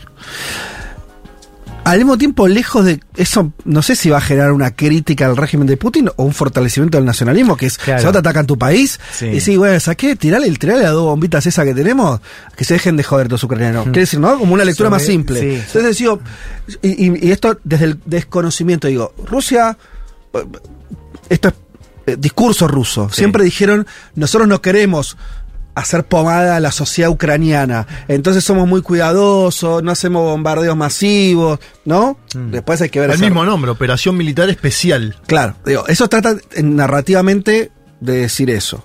Ahora, eh, en una situación donde ya estás, tenés comprometido tu territorio, esa la idea de guerra total puede ¿Sabes estar que ahí. al, al respecto de eso leí algo eh, que me llamó la atención, que era, los rusos no querían la guerra, pero no la quieren perder. Claro. Es decir, Sí, sí. quizás no querían realmente Seguro. o no probaban la decisión del bombardeo de la invasión, pero una vez que está jugando No, no, claro, está quieren jugando. perderla y Sí, lo quieren destruir. Entonces yo creo que eso efectivamente puede, Claro. puede contraatacar, digamos, o sea, puede fortalecer la posición nacionalista. Lo que sabemos por encuestas del Centro Levada, que es el centro independiente, el único que, que- que tenemos más o menos fiable para entender la opinión pública de Rusia, es que, contrario a lo que se pensaba desde Occidente, el apoyo a Putin mejoró en el Claro. primer año de guerra empiezan a aparecer unas noticias que dicen que la crisis económica está llegando, Mm. sumado justamente a esto, y eso es lo segundo, ¿no? Que vos planteabas. Creo que eh, desde Ucrania hay un objetivo psicológico, ¿no? De llevar las escenas de guerra al centro de Moscú, ¿no? Un poco para debilitar el apoyo. Volvemos a lo primero, digamos. Puede que sea lo contrario, puede que haya más apoyo a esta idea más nacionalista de destruir a Ucrania. Vos me preguntabas también qué está haciendo Rusia. A ver, yo no soy experto, pero por lo que leo, uno ve cada vez más este concepto de guerra de desgaste, ¿no? O sea, Rusia tiene una ventaja a largo plazo. Eh, después lo vamos a comentar. También tiene algo que es que sabe que Ucrania está bancado por Occidente y que una vez que Estados Unidos Cambio de gobierno. sí que- Suponete, viene un tipo naranja, Sí. republicano, llega a la presidencia, mm, ya no es lo mismo. No, la debilidad estructural de que una guerra está financiada, financiada por el que está haciendo la guerra, Claro. Rusia, y otro está financiado por gente que no es de Ucrania. Exacto. Que no tenés el. O sea, que es una variable qué sé yo. Cambiante. Entonces se termina el cheque Claro, y fueron. Uno lo que ve ahora es una posición más defensiva. Rusia ya Sí. avanzó en un primer momento y está jugando al desgaste. Acá la pregunta es si hay algo de esta nueva dinámica que estamos viendo o estos ataques en Rusia, si van a cambiar un poco más la dinámica. Y yo te pregunto algo Sí. que no vas a tener respuesta, pero yo planteo la pregunta. ¿Rusia está en su límite militar o en realidad está, ¿entendés? O sea, Pero eso te lo hay- contestó Martín Rodríguez Oses cuando vino acá. Te dijo Sí. que no. Que no. Estaba poniendo el que 30%, si tiene, el si tiene 20%. cinco niveles, está poniendo tres. En el 2 te digo, ¿eh? Bueno, no sé, que dijo él. digo, También claro. es cierto, eh, uno tiene que ver que al comienzo parecía que Rusia iba por todo, Claro. fue por Kiev y se No. retiró, o sea, Sí. se fue hacia el este, con lo cual Hay algunos Digo, límites ahí. límites hay seguro, porque digo, ciertamente no es el escenario que Rusia eh, quería, eso está claro. Lo cual no significa, como decía Martín y como bien trae Juan, esto de que si Rusia quisiera movilizar más tropas, que también tiene un componente de ventaja ahí por la cuestión humana de recursos de soldados, porque por ahora la OTAN pone guita, pone tecnología, No pero no pone gente, ¿no? Y ahí es una línea roja. Bien. Ahí efectivamente Rusia puede poner más recursos. Un tema importante. Uno veía eh, cómo respondía Estados Unidos a los ataques de Ucrania en Rusia y se intentaban desligar. Yo creo Sí. que también por eso Ucrania no los confirmaba. Mm. Porque si Ucrania confirmaba, Estados Unidos tenía, tenía que salir a... Bueno, es una situación Sí, casi de tutelaje. ¿quién, quién pagó esos drones? Bien, ¿cuál Claro. es la postura ahora? Es hacelo, pero no con armamento de OTAN. Sí. Ent- digo, ya de vuelta es... Es cada vez más finito, es ¿no? muy interesante cómo se pone eso. Es como, bueno, vos podés pegarles, pero no me hagas quilombo a mí. Claro. ¿Viste? Como, la, ¿no? como el compañerito que va, digo, bueno, vos podés ir a jugar a carta trompada, pero no me agarres Pero un quilombo esos drones se fabrican en Ucrania. Eh, sí, la- el- el- el- es industria nacional por lo que sabemos. Mm. Después hay que ver la tecnología, pero hay una línea roja que se desplazó que o sea, antes era no lo hagas. Ahora Sí. es si lo haces, No lo nosotros. hagas con armas de la OTAN. Si lo haces, no me quemes. No me quemes. Eh, bien, vemos una postura más agresiva de, de Ucrania eh, a nivel, no solamente por estos ataques, sino a nivel discursivo. Esta semana me encontré con una declaración del ministro de Exteriores, el canciller de, Ucrania, Dimitro Kuleva, que estuvo en un encuentro de ministros de la Unión Europea. Otra escena que ya empieza a ser cada vez más común. Se arma cualquier tipo de eh, cumbre, sea G7, sea Unión Europea, sea, cualquier cosa occidental y Ucrania está con un representante. Bien, le preguntaron por esta demora, porque es una demora real, eh, por más de esta buena noticia que yo comentaba al principio, en términos de la contraofensiva, y el tipo responde con tanta pocas pulgas, diciendo, bueno, escúchenlo y lo A voy a traducir, a ver, a ver. va a ser más fácil, dale. Criticizing the slow pace of uh, counteroffensive equals to spitting into the face of Ukrainian soldier who sacrifices his life every day, moving forward and liberating one kilometer of Ukrainian soil after another. I would recommend all critics to shut up, come to Ukraine and try to liberate one square centimeter by themselves. Thank you. Criticar la lenta marcha de la contraofensiva, equi- equi- la contraofensiva ucraniana equivale a escupirle a la cara de los soldados ucranianos que sacrifican su vida cada día avanzando para liberar un kilómetro de suelo ucraniano tras otro. Les recomiendo a los críticos que se callen la boca, vengan a Ucrania y traten de liberar un solo centímetro por sí solos.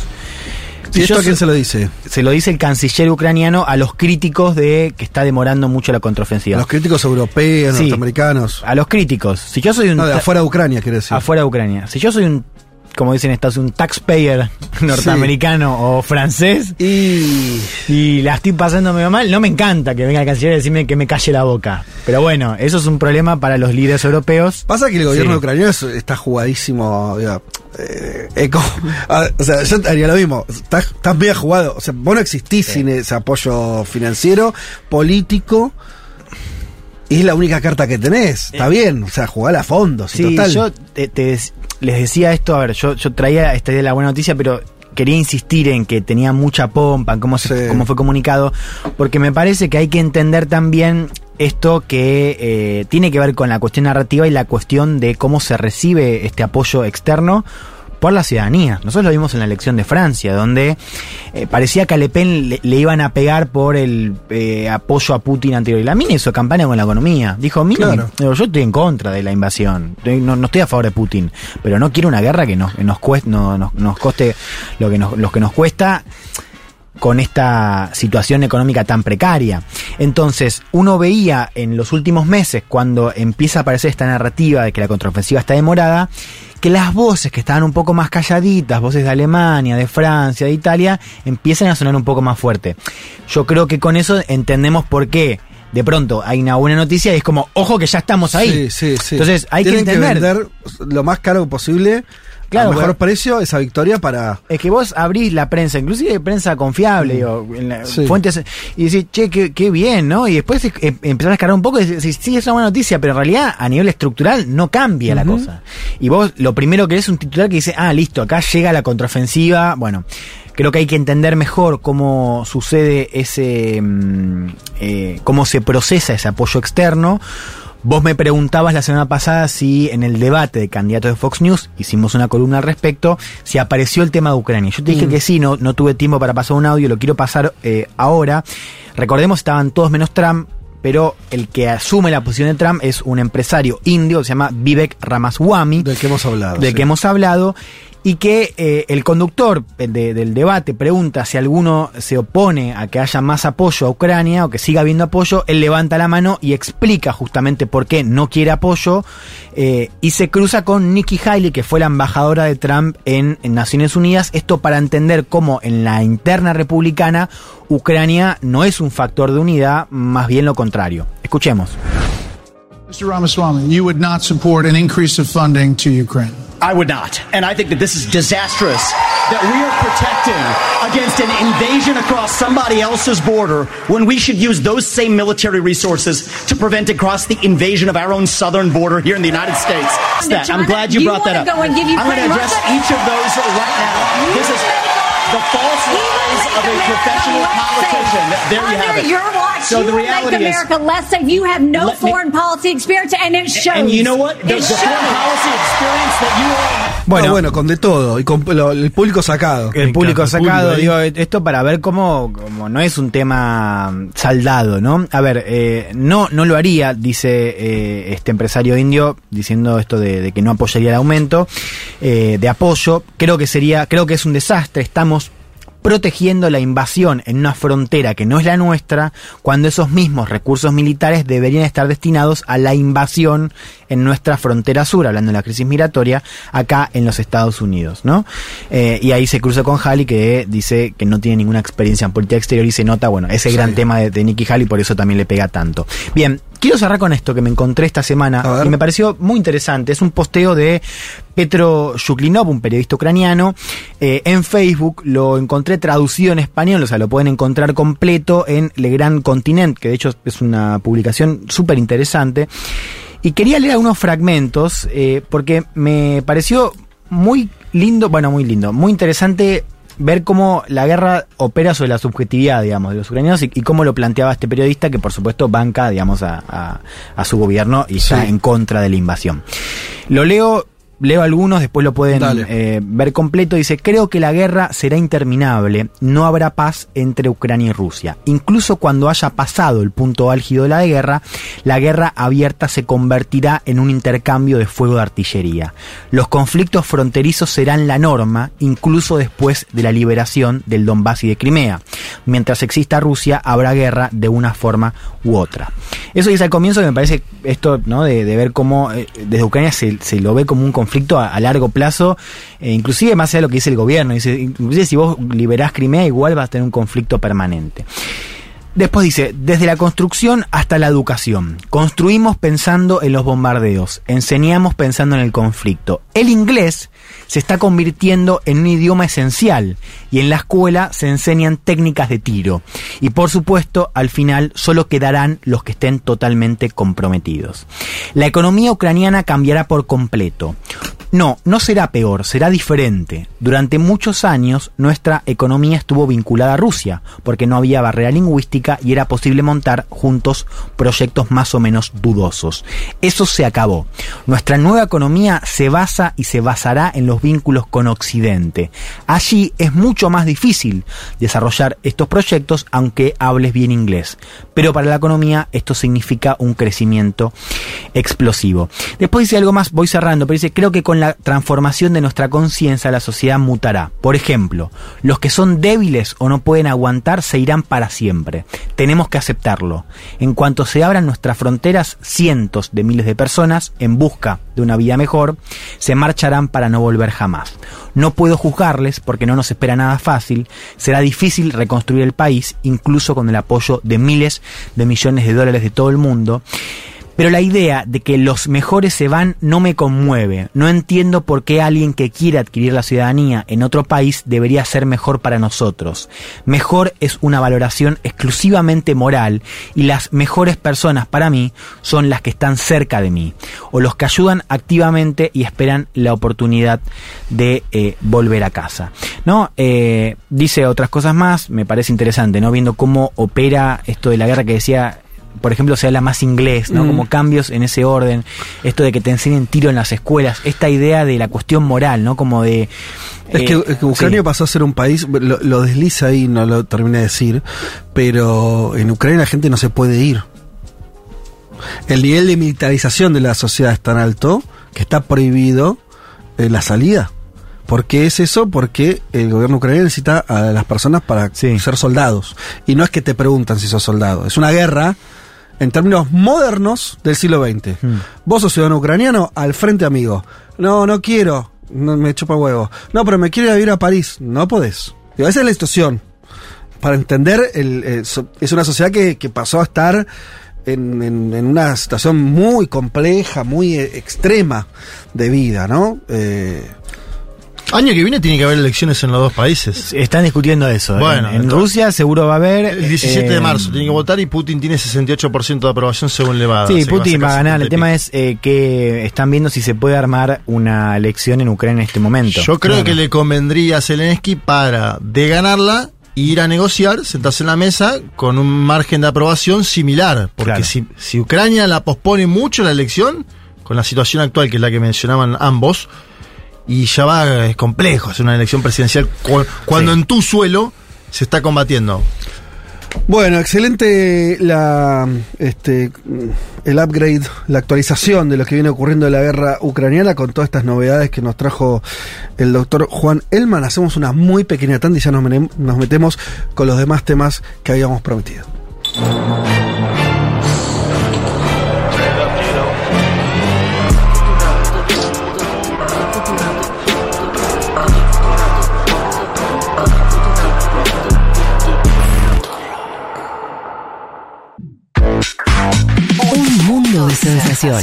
Un programa que habla de un montón de países que no son campeones de fútbol.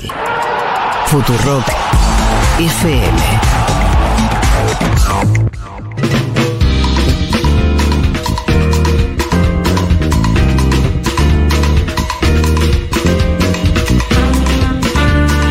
Dicho esto, nos metemos ahora sí en eh, nuestro continente, en lo que nos ibas a contar, Juanma, de la coyuntura en Honduras y Guatemala. ¿Por qué Sí. esa sorpresa?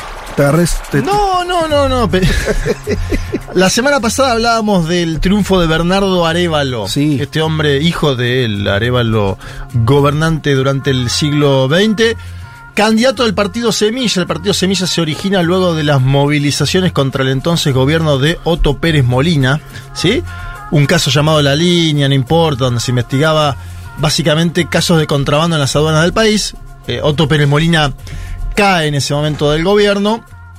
Sin embargo, se funda el partido Semilla en ese entonces. Eh, y uno de los miembros fundadores, además del propio Arevalo, es Juan Alberto Fuentes Knight, que es un hombre que fue ministro de Finanzas de Guatemala entre el año 2008 y 2010 durante el gobierno de Álvaro Colom. Lo conocen ustedes, Álvaro Colom. Atención con este dato, porque da cuenta de una cercanía del movimiento Semilla con cierto establishment de los Estados Unidos de América. En 2015 viaja Fuentes Knight a los Estados Unidos para juntarse con senadores, diputados y funcionarios de la Casa Blanca para plantearles un gobierno interino de transición. Esto suele suceder, hay algunos claro. políticos en toda América Latina y el Caribe que van y tocan la puerta de funcionarios norteamericanos y le dicen, che, necesitamos un gobierno de transición. Dos meses después, el 3 de septiembre de 2015, Pérez Molina, Otto Pérez Molina, es destituido por el Congreso guatemalteco. Le faltaban apenas cuatro meses para terminar el mandato. Lo que sí es público de conocimiento. Semilla avanza en las elecciones 2020, gana siete diputados en el Congreso. Arevalo comienza a tomar gran protagonismo en Twitter, Facebook, Instagram y TikTok. Se convierte velozmente en un fenómeno de consumo masivo. En junio de este año, Semilla sorprende al ingresar en la segunda vuelta presidencial.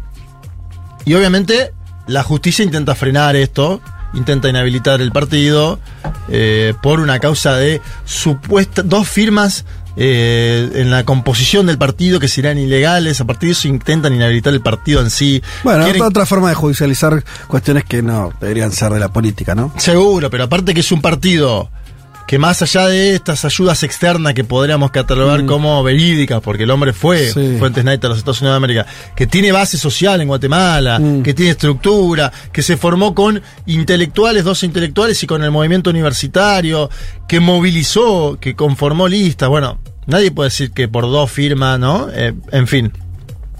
Y este año, la bancada de Semilla crece de 7 a 23 diputados, convirtiéndose en la tercera fuerza del Parlamento.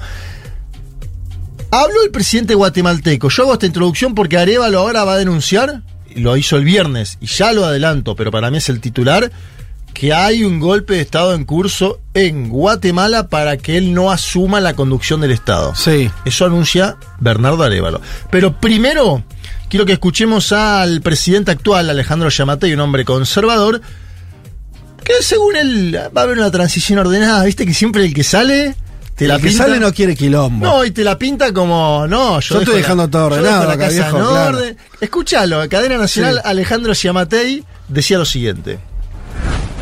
Luego del anuncio de los resultados de la votación que hizo el Tribunal Supremo Electoral, ahora se abren las puertas hacia una transición de gobierno ordenada, transparente y ante todo eficiente. Para esto, he solicitado el acompañamiento de la Organización de Estados Americanos durante todo el proceso, hasta la toma de posesión de las nuevas autoridades el próximo 14 de enero y den fe que esto se cumplirá como jam- jamás antes se ha hecho. Aprovecho para anunciar que se ha girado una invitación formal a las autoridades electas a incorporarse al proceso de transición con la primera reunión programada el día lunes 4 de septiembre a las 14 horas en Casa Presidencial para explicarles el cronograma y la metodología de transición. Esto permitirá a las futuras autoridades emprender desde el primer día las tareas que tienen por delante y evitar el estancamiento de la administración pública para beneficio de los guatemaltecos. Esta reunión contará con la veeduría del secretario general de la Organización de Estados Americanos, don Luis Almagro, a requerimiento del gobierno. Bueno, él dice, lo traemos al Magro también para hacer la transición ordenada. Ojo muchachos, porque Almagro en las últimas transiciones que anduvo en América Latina y el Caribe no fue de lo más prolijito. Hablábamos de que Semilla fue un partido que se vinculó con el Partido Demócrata. Yo consulté a varias fuentes, en Guatemala, en Honduras, y me dicen que este vínculo existe con las fundaciones, con los tanques pensantes del Partido Demócrata de los Estados Unidos de América. Hay un vínculo, ¿sí? ¿Qué pasó esta semana? Habló la secretaria de prensa de la Casa Blanca, Karine Jean-Pierre, y dijo que hay que estar atentos a las acciones de aquellos que buscan soscavar la democracia en Guatemala, particularmente está hablando de la justicia guatemalteca. Escuchemos a la secretaria de prensa de la Casa Blanca, Karine Jean-Pierre.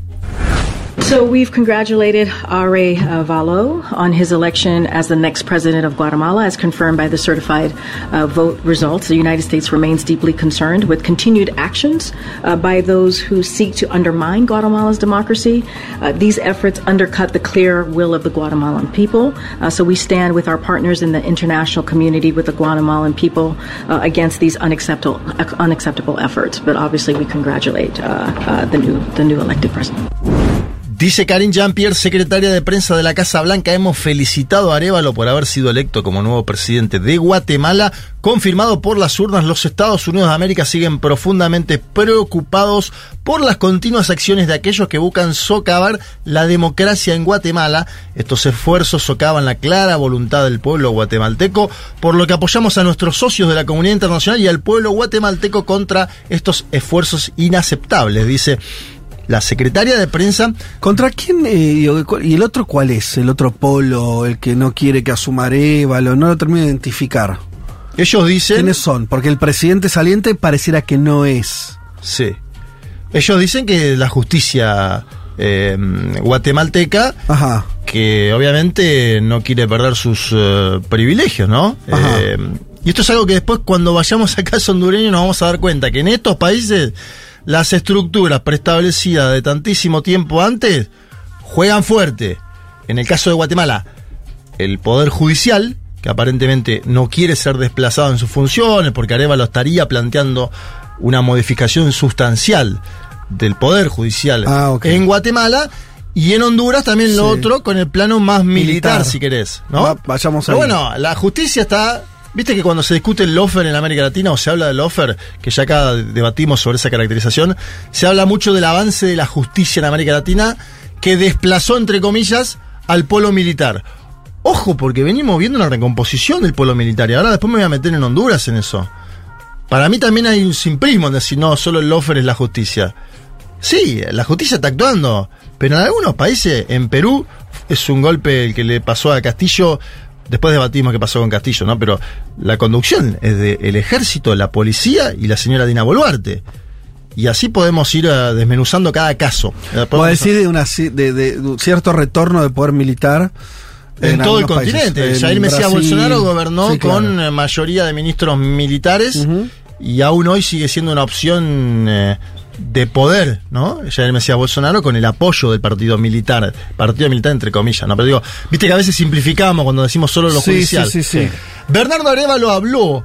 Este es un testimonio muy importante porque el 14 de enero tiene que asumir. Falta un montón. El- yo hablé el viernes en off con gente del movimiento Semilla y me dicen, uno, la situación está densa. Dos, están conspirando para no dejar asumir a Bernardo. Incluso a los diputados electos. ¿Qué es lo que pasó? Les tomaron juramento, pero como miembros de diputados de una bancada independiente. ¿Se entiende? Porque el partido está Como ilegalizado. el partido está inhabilitado en la justicia, Claro. lo formalizan Sí. y eso es lo que él no le permite. Formar comisiones, Claro. grupos de trabajo. Bueno, ahí estamos viendo ya Sí. algo. Y, y me dijeron que creen que van a sacar más casos Mm. artificiales de la justicia para intentar torpedear la asunción de Arevalo y que no asuma. Vamos a escuchar al presidente electo de Guatemala.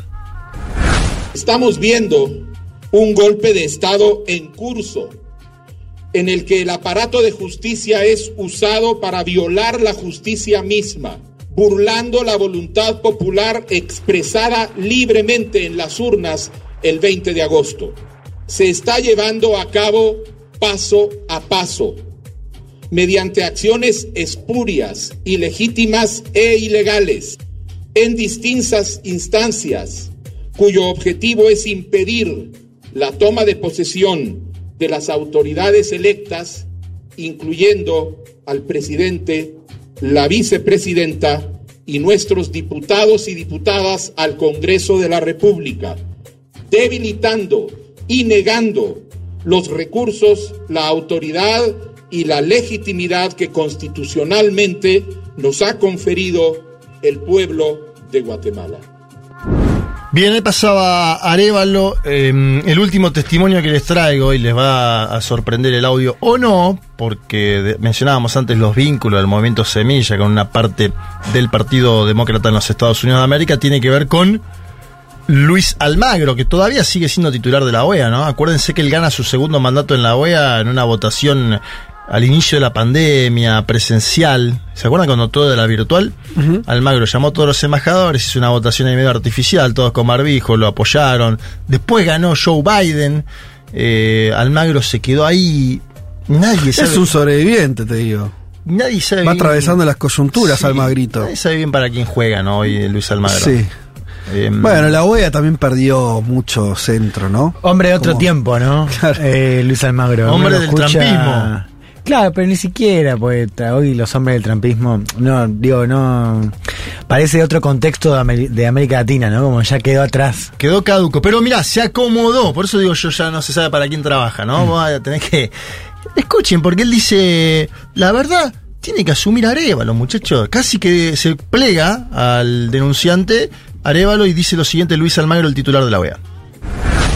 El partido Movimiento Semisa tenía una actuación sostenida seis años. Su actuación sostenida y continua todo este tiempo.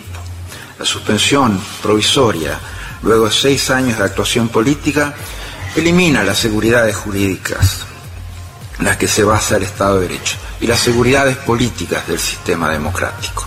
El éxito de la democracia en Guatemala depende claramente que el presidente electo Bernardo Arevalo asuma el poder el próximo 14 de enero. Cualquier otra opción no es de recibo. Los compromisos asumidos en este sentido son fundamentales. Cualquier otra opción significará una alteración del orden constitucional. Bueno, ahora hay que ver cómo la OEA juega un papel en Guatemala, eh, que sea claro diferente al que jugó, por ejemplo, en, en Bolivia, ¿no? Durante el año 2019. En este caso pareciera ser que Almagro tiene ganas de que se cumpla la voluntad popular, que fue la que se expresó en las urnas con el triunfo de Arevalo. Nos vamos velozmente a Honduras, Dale. porque hubo una movilización grande el día 29 de agosto en apoyo a la presidenta, estoy hablando de Xiomara Castro de Celaya. Acá también entra en discusión el tema judicial, porque los manifestantes están pidiendo el nombramiento de un fiscal general y adjunto a la vez que se caen los mandatos del hasta ahora fiscal general y adjunto, estoy hablando de Oscar Chinchilla y Daniel Cibrián, dos hombres más vinculados, si querés, a eh, el Partido Nacional en eh, Honduras, que supo ser eh, gobierno tiempo atrás, con Juan Orlando Hernández, que se acusó mucho si era una dictadura o no, hubo un debate, ¿no? Sobre en qué condiciones fue electo Juan Orlando Hernández, sobre todo el segundo mandato. Sin embargo, hay un paso previo, porque acuérdense ustedes que Honduras es uno de los países donde hubo un golpe de Estado. Y Sí. esto que le quiero prestar, este hay que prestar atención también mirando Bolivia, casos posteriores donde fueron golpes más siglo XX, si querés. El, de, el de Bolivia por ahí es mezclado, porque también hubo participación de actores de la sociedad civil, de la iglesia misma, ¿no? Días antes de esta movilización, el vicealmirante José Jorge Fortín, que es nada más y nada menos que el jefe de Estado Mayor Conjunto de las Fuerzas Armadas, dijo, acá hay gente que quiere hacer golpe de Estado y los nombró con nombre y apellido. Escuchemos porque esto, eh, para mí, es parte interesante del análisis que se está haciendo en Centroamérica sobre los militares con los gobiernos, en este caso un gobierno de izquierda como el de Xiomara Castro de Celaya. Escuchemos a José Jorge Fortín, a ver. es aprovechar esta oportunidad para manifestar lo siguiente. General Jun Pacheco, no a los golpes de Estado. General Isaías Barahona, no a los golpes de Estado. General Romeo Vázquez, no a los golpes de Estado. General Maldonado Galeas, no a los golpes de Estado. Tengan todos buen viento y buena mar. Gracias y bendiciones. Bueno, para, este- volver- el final me gusta porque tengan todos buen viento y buena mar como algo poético. Pero para, para, eh, ¿quién es el que dice esto? El que dice esto es nada más y nada menos que el jefe del Estado Mayor Conjunto de las Fuerzas Armadas de Honduras. Le está hablando a otros militares. A generales retirados. O que sea, sucede ah. mucho en el continente. Pero para, el que está, o sea, el tipo que es de Xiomara, es del gobierno. El tipo es un tipo de la Fuerza Armada que está a cargo Pero es hoy- leal al gobierno de Xiomara Castro y, Y le- sí. y- y está denunciando de esta manera así. Dice, dice que estos cuatro señores Sí. a los cuales menciona están detrás de Cierta un conspiración. intento de Bien. golpe de Estado en Honduras. Es más, eh, uno de los nombres, Romeo Vázquez, fue el autor. ah, me acuerdo, fue el, autor del golpe de Estado contra Celaya. Fue el autor material Claro. del golpe de Estado contra Manuel Zelaya, el Él puso la cara, todo. Bueno, por eso. sí, sí. Es más, salió a hablar ahora Vázquez. Es, un, es el Vázquez malo, vamos a decirle para este programa. Tiene ese igual. Es Tiene Vázquez ese, con sí. ese. Vamos a escuchar a ver qué A dice ver. este hombre, porque directamente dice, la verdad, esta es una acusación de estos que, ¿qué, son? ¿Qué te pensás que dice un militar sobre Xiomara Castro y el gobierno? Comunistas. Comunista, Oh, escuchá. No creí que la maldad y la ambición de estos comunistas llegara tanto. de crear palacias con mentiras. Aquí los únicos, Edgardo y pueblo hondureño, que tienen la capacidad de dar un golpe de Estado en este momento, es el mismo jefe de Estado Mayor Conjunto que tiene el mando de las Fuerzas Armadas, y si no, don Manuel Zelaya Rosales, que tiene los comandos insurreccionales y todas las instituciones bajo su control. Esos son los únicos que tienen la capacidad de dar, dar un golpe de Estado. Bien, ahí estaba la- el alegato del Vázquez golpista hondureño sobre la situación. Que hoy no tiene. no- son tan retirados. Esa es la situación de ellos. Sí. Ok, ok. Sí, sí, están fuera de las filas, pero a la vez, viste que es una situación muy peculiar porque ellos se siguen, ellos dicen nosotros eh, estamos en este momento porque ya cumplimos la función, Sí. seguimos siendo parte del ejército hondureño. No, no, no digo que no tengan injerencia, que decir, su, su ubicación hoy es- están retirados. Bueno, pero ¿te acordás que no- en Colombia en los últimos meses también hubo un llamamiento de un Mm. coronel retirados Sí, a sí. la deposición del presidente Gustavo Petro, llamando a copiar lo que pasó en Perú? Por eso digo, ojo con esto en América Latina. Yo creo que todavía estamos debatiendo el lofer y ellos están avanzando bastante más, ¿no? Nosotros todavía estamos debatiendo la justicia, la justicia, que hay que tener que debatir la justicia. Parece que ellos están un paso más adelante, ¿eh? Eh, vamos a escuchar por último a la presidenta de Honduras, Xiomara Castro, que salió a defender al jefe de Estado Mayor de las Fuerzas Armadas, el vicealmirante José Jorge Fortín, y que dijo que hay una intentona golpista en curso en su país. A ver. Debemos de unidos, organizados, movilizados, en vanguardia, en resistencia, para que en Honduras no vuelvan más los golpes de Estado, ni narcodictadores, ni saqueo. Te brindo mi total respaldo al vicealmirante José Jorge Fortín, jefe del Estado Mayor Conjunto de las Fuerzas Armadas, que valientemente ha denunciado la conspiración en mi contra y que hoy absurdamente ha sido acusado por el golpismo que destruyó, endeudó y empobreció nuestro país. Bueno, como ustedes ven, hay un debate político sobre lo que fue el golpe de Estado del 2009 en Honduras, ¿no? Eh, si todavía puede declarar un hombre, estando en libertad, que fue uno de los artífices del golpe de Estado, es que el debate está en Claro. curso, ¿no? Eh, digo, eh, en Bolivia los que hicieron el golpe están hoy detenidos, por ejemplo. Este señor Vázquez está hablando tranquilamente, va a los medios de comunicación, dice, el problema son los comunistas. Ahí bueno, digo, es que les llevó más de 10 años volver al, al gobierno Bueno, a, Celaya, ¿no? Llevó mucho, fue una transición, todavía están con problemas para la designación de fiscales, ¿no? Porque Claro. ellos dicen la justicia sigue gobernando gente vinculada a Juan Orlando Hernández. Acuérdense que Orna- Hernández está extraditado en los Estados Unidos de América por casos de narcotráfico. Otra de las múltiples cuestiones que siempre aparecen en la cada vez que venimos acá y planteamos temas es eh, cuestiones judiciales, ¿no? En este programa sobre América Latina. Y ahora últimamente narcotráfico también, Fede. Bueno, y qué rápido, ¿qué, qué puedes decir más de, de la situación del, del gobierno de Honduras? Está en una situación compleja, también lo, lo último que habíamos escuchado hablar tenía que ver con eh, que estaban ahí un poco siguiendo la línea Bukele en cuanto a la seguridad. eh, en ese plano sí. Porque también era un gobierno que venía con mucho discurso social. Sí, a ver, pará, vamos a algo. En, si la aceptación a Bukele en América del Sur es tal que hay candidatos que ponen a lo Bukele en los afiches. Para los candidatos eso no sacan Ya lo votos, sé, pero son Sí, sí, sí. testimoniales. Lo que te digo es, pero viste que acá vos prendés un canal de televisión y el método Bukele. la-. Por, eso- por algo estuvimos discutiendo tanto tiempo en este programa también. En Centroamérica la imagen de Bukele es de aceptación masiva en todos los países. Claro, y está, y está al lado además. Por eso, en todos los países Claro. de aceptación masiva, ¿por qué? Porque los problemas que tiene Honduras con las maras son los problemas que también tiene Ecuador. eh, eh, bueno, Ecuador justamente decía otro Sí. país, pero el mismo debate. Y El Salvador también.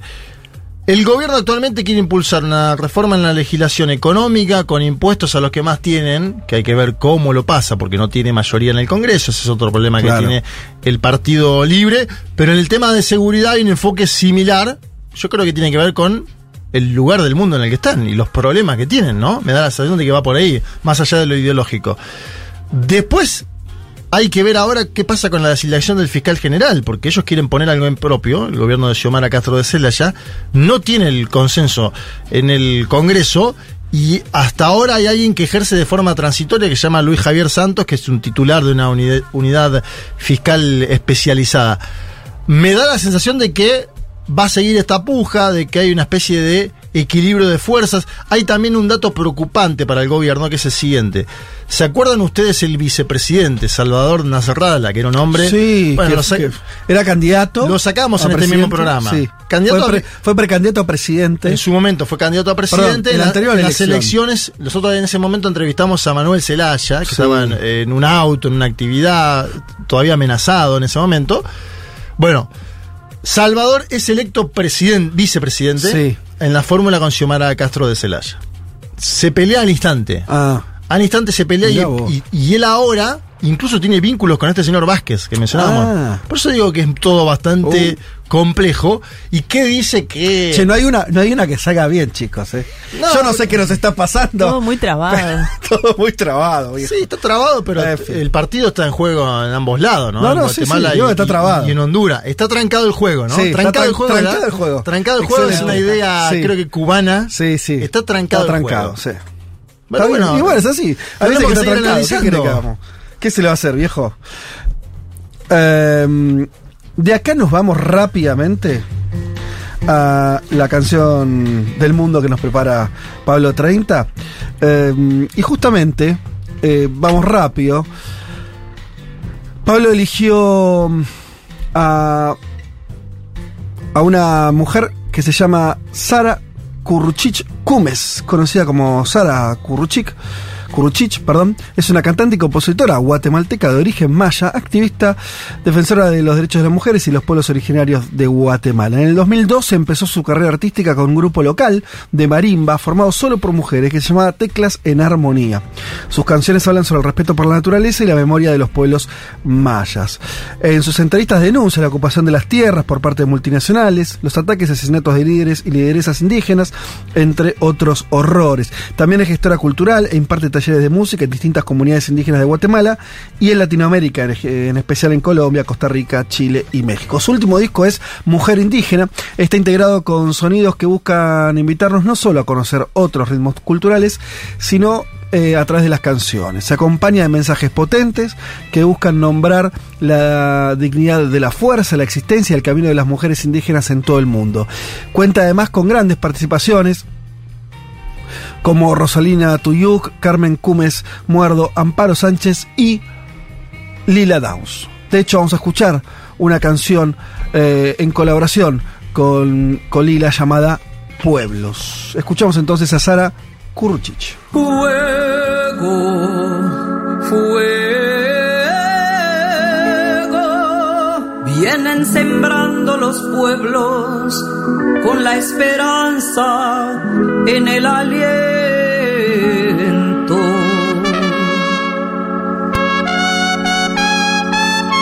Solución argentina para los problemas del mundo. Futurock FM.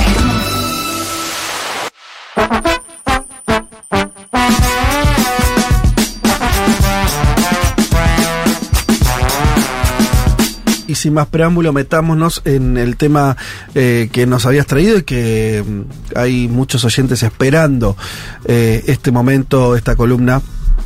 Así que, Male, arranquemos nomás. Dale, arranquemos con la columna de Mundo Expandido. Entonces, como les contaba al comienzo, la idea es abordar un poco la problemática de la regulación de los alquileres en el mundo.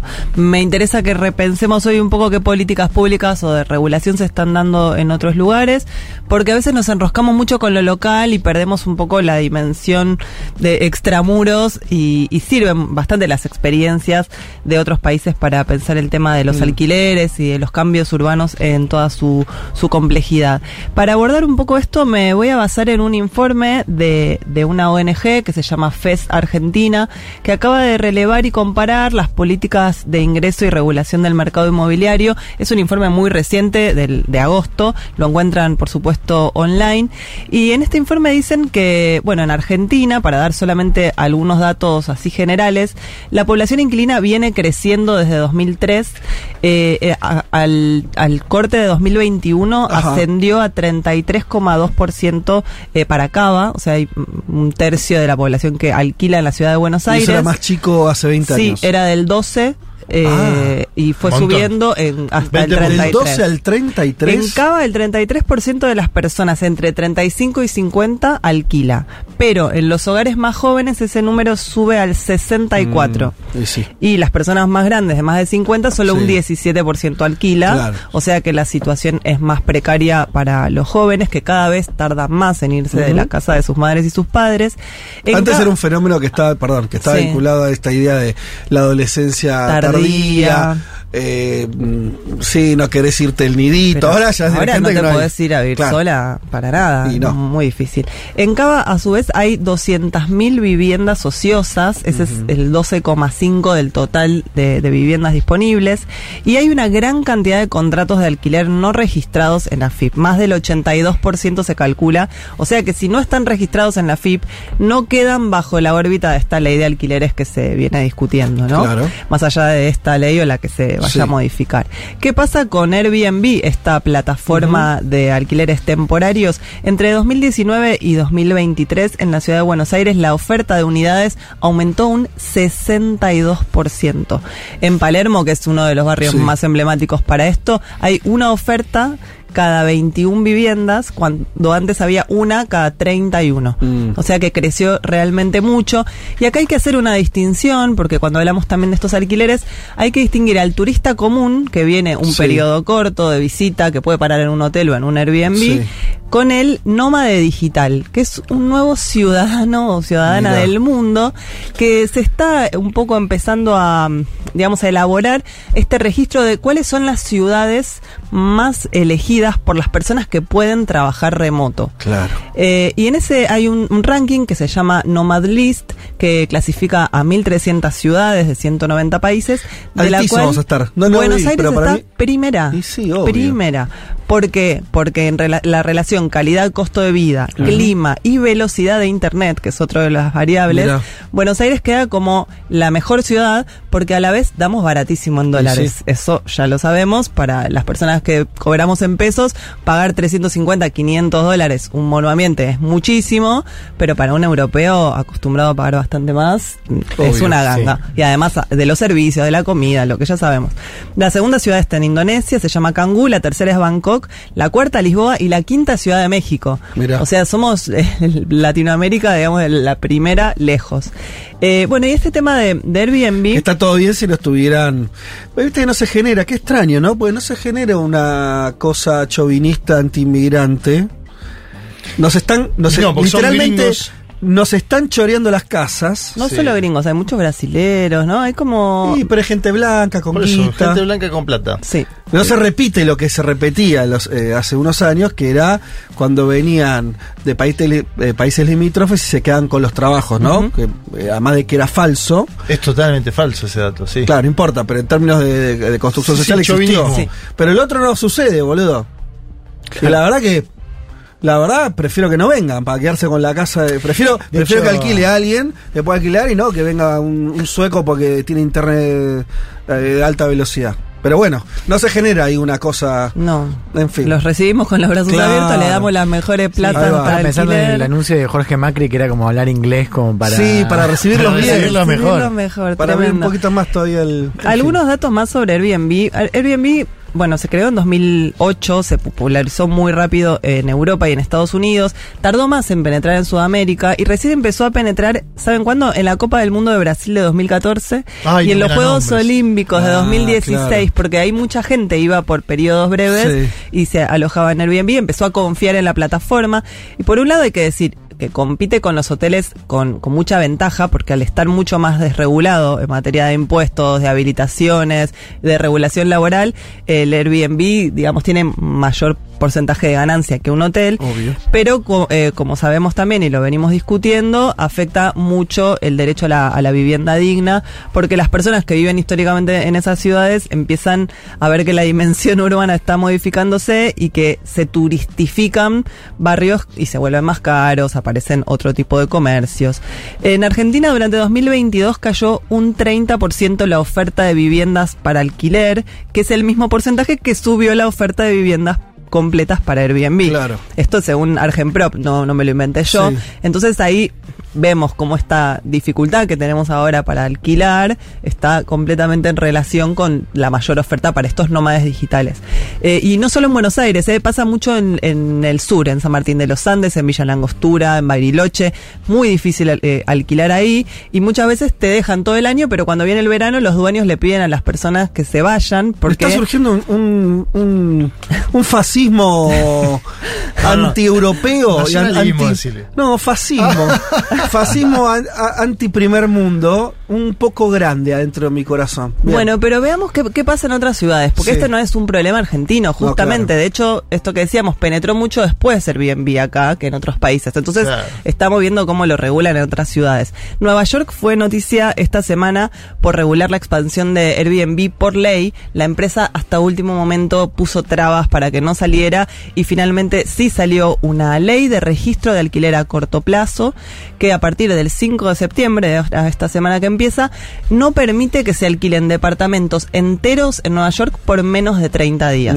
Solo puedes acceder a un Airbnb si te vas a quedar un mes en la ciudad. Claro. Si no, tenés que alojarte en la casa de una persona que te dé una habitación y convivir con esa persona que sí tiene un alquiler Claro. regulado en la ciudad de, de Nueva York. Esto, vamos a ver qué, qué- qué pasa, ¿no? Si, si también es algo que le da beneficios a los hoteles, que se veían un poco, Mm. Digamos, en competencia con Airbnb. Y hay que decir que Nueva York es de las ciudades más difíciles para alquilar, Sí. porque someten como a un casting de idoneidad a la población que se postula para cada departamento. Ajá, y, tenés que demostrar un montón de cosas para ver si sos solvente. Y de Porque hecho, además en- eh, eh, es una ciudad tentadora para la propia migración norteamericana. Digo, muchos yanquis quieren vivir en Manhattan, en Nueva York, ¿no? y muy pocos neoyorquinos viven Claro, en Nueva York. claro, de hecho, muchos se van a Nueva Jersey y Sí, van y vienen eh, cruzando el río Hudson Ahora, todos los días. eh, esa regulación es sobre la plataforma. Sí, sobre la plataforma y aparte eso implica que estén registradas, eh, porque acá por ejemplo no hay registro de las personas que ofrecen Airbnbs. Claro. No sabes quiénes son. Ahí sí, a partir de ahora tienen que estar registrados. Las personas que ofrecen esos departamentos tienen que, que- que entrar en un registro público, digamos. Eso es uno de los modelos que podría darse acá. Eh, ¿Qué pasa en Alemania? En Alemania es curioso porque el 54% de la población es inquilina y el 84% en Berlín es inquilina. O sea, son números realmente Muy altos. Muy, muy altos. Entonces, O sea, casi está nadie es regulado. propietario en Berlín. Casi nadie. Está muy regulado. Eh, de 1990 al 2000 los precios se mantuvieron estables, pero empezaron a elevarse en 2010 y los últimos años que se empezaron a incrementar, eh, se decidió congelar los precios y regularlos.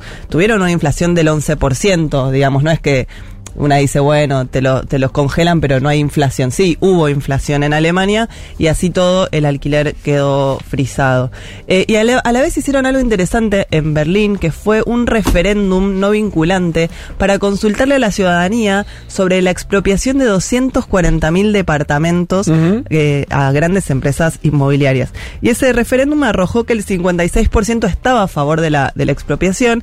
Entonces Berlín interviene en el mercado de, de los alquileres para que esas viviendas, que son 14.700 viviendas y 450 locales, pasen a tener precios más competitivos que bajen la media del alquiler de todas las otras cosas Sí. que se estaban ofreciendo. Y hay también una Ya restricción... es una intervención mucho mayor del mucho Estado en mayor, ese sentido. mucho. Pero- pero- Después hay que ver ahí sí. cómo se la distribuye, a quién le dan esas viviendas reguladas, a quién, digamos. Sí. Una pregunta, no sé si las- no, no- te quiero eh, tirar un adoquín, pero ¿la regulación sobre Airbnb que vos hablás en Nueva York es una regulación local? ¿Sobre la de Nueva plataforma? York. Sí, sí, eh, para esa, porque Airbnb barrió con todas las plataformas parecidas. En un momento había varias en competencia. No, pero yo no te he preguntado por otras plataformas, sino porque pienso en Argentina. Ah. Entonces decís, bueno. La ciudad de Buenos Aires debería tener. Claro, pero debería ser la ciudad porque si es una plataforma. ¿Por qué tiene que ser la ciudad? Puede ser la- La el Estado argentino. Si es, eh, me lo estoy preguntando. Entiendo que hay, de hecho, Debe algunos proyectos de ley, ley, claro. que ya empiezan a, a aparecer, lo sé, empieza a haber un dictamen ahí en el Congreso, había alguno dando vueltas sobre regular, porque vieron que hay una primera respuesta, de hecho este gobierno, tan malo en tantas cosas, uno de lo que fue choto que, viste, no se le caían ideas. Y la respuesta de los funcionarios, lamentable, esto, esta radio se cansó de preguntárselo a ministro que, que- que salió por teléfono, decíamos, che, ¿por qué no regulan ustedes alquileres? Y hay una respuesta que era, y no, pero no podemos regular alquileres a nivel nacional, eso es una regulación local.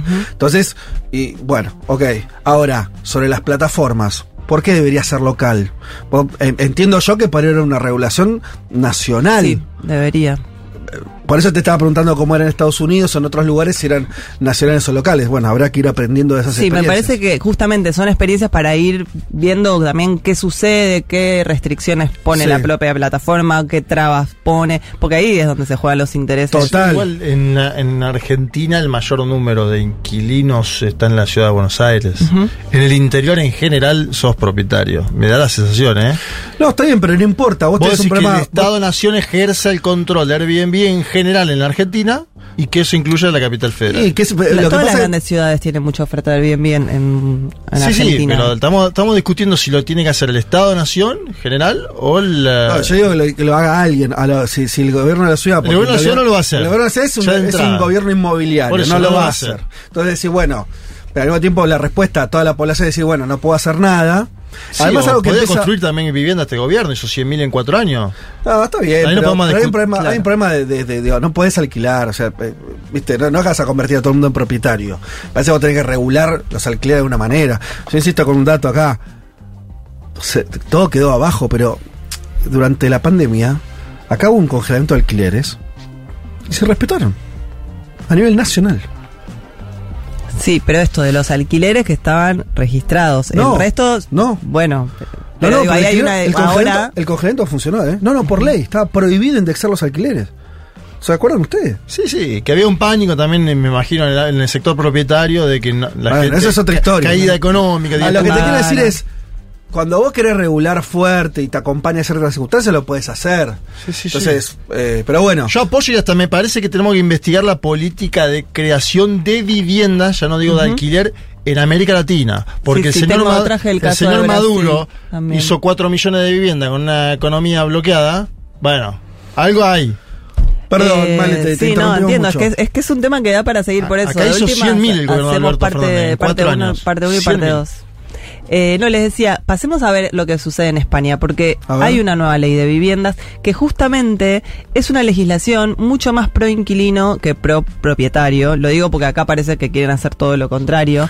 Eh, el primero que impulsan a los propietarios con, digamos, con incentivos a- fiscales a quienes decidan bajar los precios de los alquileres y a los dueños que decidan alquilar por primera vez a un joven entre 18 y 35 años. O sea, esas personas tienen un incentivo fiscal, van a pagar menos impuestos por ofrecerla justamente a ese grupo Sí. etario. Después, si se construyen nuevas obras, debe haber un 30% de esas viviendas para destinarlas al parque público de viviendas y no vale dejar todo como reserva de capital, Mm. que también me parece interesante. Eh, la ley define ciertas zonas tensionadas, que son Sí. los centros de las ciudades, para que cada ciudad establezca las condiciones y imponga topes de suba eh, de los alquileres en esas áreas. Y después, para los que tengan cuatro viviendas, el mismo impuesto aumenta en función a qué cantidad de viviendas Claro. tengas. Eh, las que están desocupadas y llevan dos años, se les sube el 100% de impuestos por tenerla ociosa. Eso también es algo que acá Total. habría que hacer, porque podrías recaudar por toda la gente que está haciendo reserva de capital sin, sin ofrecerla. Y después se establece que los gastos y honorarios de gestión inmobiliaria corran a cargo del propietario y no como acá que era mitad y mitad o a veces todo el inquilino. Eh, esa me, me gusta mucho. ¿Qué pasa en Brasil, Juanma, que vos también lo, lo decías y seguro sabés de esto? En Brasil el déficit de viviendas aumentó un 38% en los últimos cuatro años. En 2009, durante el segundo mandato de Lula, se creó un plan de viviendas muy exitoso que se llama Miña Casa, Sí. Mía Vida, que es una especie de nuestro procrear, Sí. que se frenó en 2016 con la destitución de, Dilma y que Bolsonaro directamente Sí. lo desfinanció. Entonces Lula asume y el 15 de febrero ya relanza este plan con la novedad de que va a poner eh, incentivo en revitalizar los centros de las ciudades en situación de Ah, abandono. mirá. que eso también es una consecuencia de la pandemia y que es algo que tendría que tener una regulación específica. Porque ahí se- eso son lugares que está- quedaron habitados o eh, deshabitados o abandonados y que si vos le das un incentivo a esos dueños para que los pongan a punto, pueden ser viviendas subsidiadas para familias de bajos ingresos. La idea de Lula es poner en marcha este plan y construir dos millones de viviendas Mm. durante los cuatro años de gestión. 500 mil por año. Eh, con la idea de que eh, tenga como prioridad de destino a familias en situación de calle y según estos datos, el gobierno en, en Brasil existe un déficit de 5,8 millones de Claro. viviendas. O sea, él quiere hacer eh, 2 millones, bueno, todavía Sí, van a seguir claro. faltando, pero... Sí, sí, Entre el tratar de- 2003 y 2010, los gobiernos de Lula entregaron 4 millones de viviendas. Lo pongo también en el marco de esto que decíamos antes. No, no todo es alquilar también, y vos podés hacer que una parte de la población sea propietaria y que ponga ese dinero de alquiler en el consumo. ¿No? Porque acá lo que se debate también es eso. La cantidad fastuosa de, de plata. Está claro. Yo lo que digo, Juanma, es que, que, eh, por supuesto que, la, que, que hacer casas o ayudar a que la gente tenga, o como acá hacen hace 10 años, eh, yo tengo varios conocidos que se compraron casas. Eh, Durante el procrear de Cristina. Claro. Porque este procrear Porque funcionó era muy mal. barato. Muy mal está. Este, Bueno. esta última tanda Bueno, y los créditos suban, ¿no? todo. También Por eso. no Pero- salieron bien. Exacto. Pero digamos. Sí, pero- salieron pero- bien para lo que lo pidieron. Pero ahora hay un drama que me parece que no puede esperar la construcción que tiene, me parece, otra temporalidad. Sí, Vos que es el ahora, Vos el no ahora. podés tener gente que no pueda alquilar y que, no sé, y al momento eso va, eh, va a volverse muy complejo. Sí, sí, un tres ambiente en Palermo están pidiendo hoy 500 mil pesos, señores. O sea, es dramática la situación en la ciudad. Agrego una cosa, por, eh, hay- porque fueron muchos los mensajes. eh, el problema de los alquileres es en todo el país, nos dicen desde Bahía Blanca. eh, esto lo dice Nico. eh, nos, eh, es imposible acceder a una vivienda propia con un sueldo medio, lleno de Seguro. departamentos que son propiedad de empresas o gente del agro. Esto es dato, ¿eh? porque a veces no, no terminamos de vincular la ruedita. ¿Vieron lo del narcotráfico y la dolarización? ¿Por qué Rosario es la cuna del narcotráfico? ¿Porque es una ciudad linda? No, es el puerto donde sale la soja. ¿Eso que significa? Un montón de guita y dólares. En negro, guita en negro. Esa es la razón de que el narcotráfico se haya sentado en esa ciudad y no en otra. La Claro. verdad que podría haber sido Buenos Aires, podría haber sido La Plata, no, no. Rosario. De vuelta. Y acá lo mismo. No, pero estas Fíjate reservas que de capital, ¿no vieron esas torres que dicen apto blanqueo? O sea, yo vi varias torres claro. acá en la ciudad. O sea, te Traer- ofrecen traer esos dólares negros para comprar una propiedad para que la tengas como reserva de capital, porque no es que van a entrar al mercado de alquiler, todos esos departamentos nuevos. Bahía Blanca lo mismo, entonces gente de- del agro, vinculada al agro, que por lo tanto tiene un- una diferencia de, de- de guita, de capital Sí, muy sí, importante. Divisas.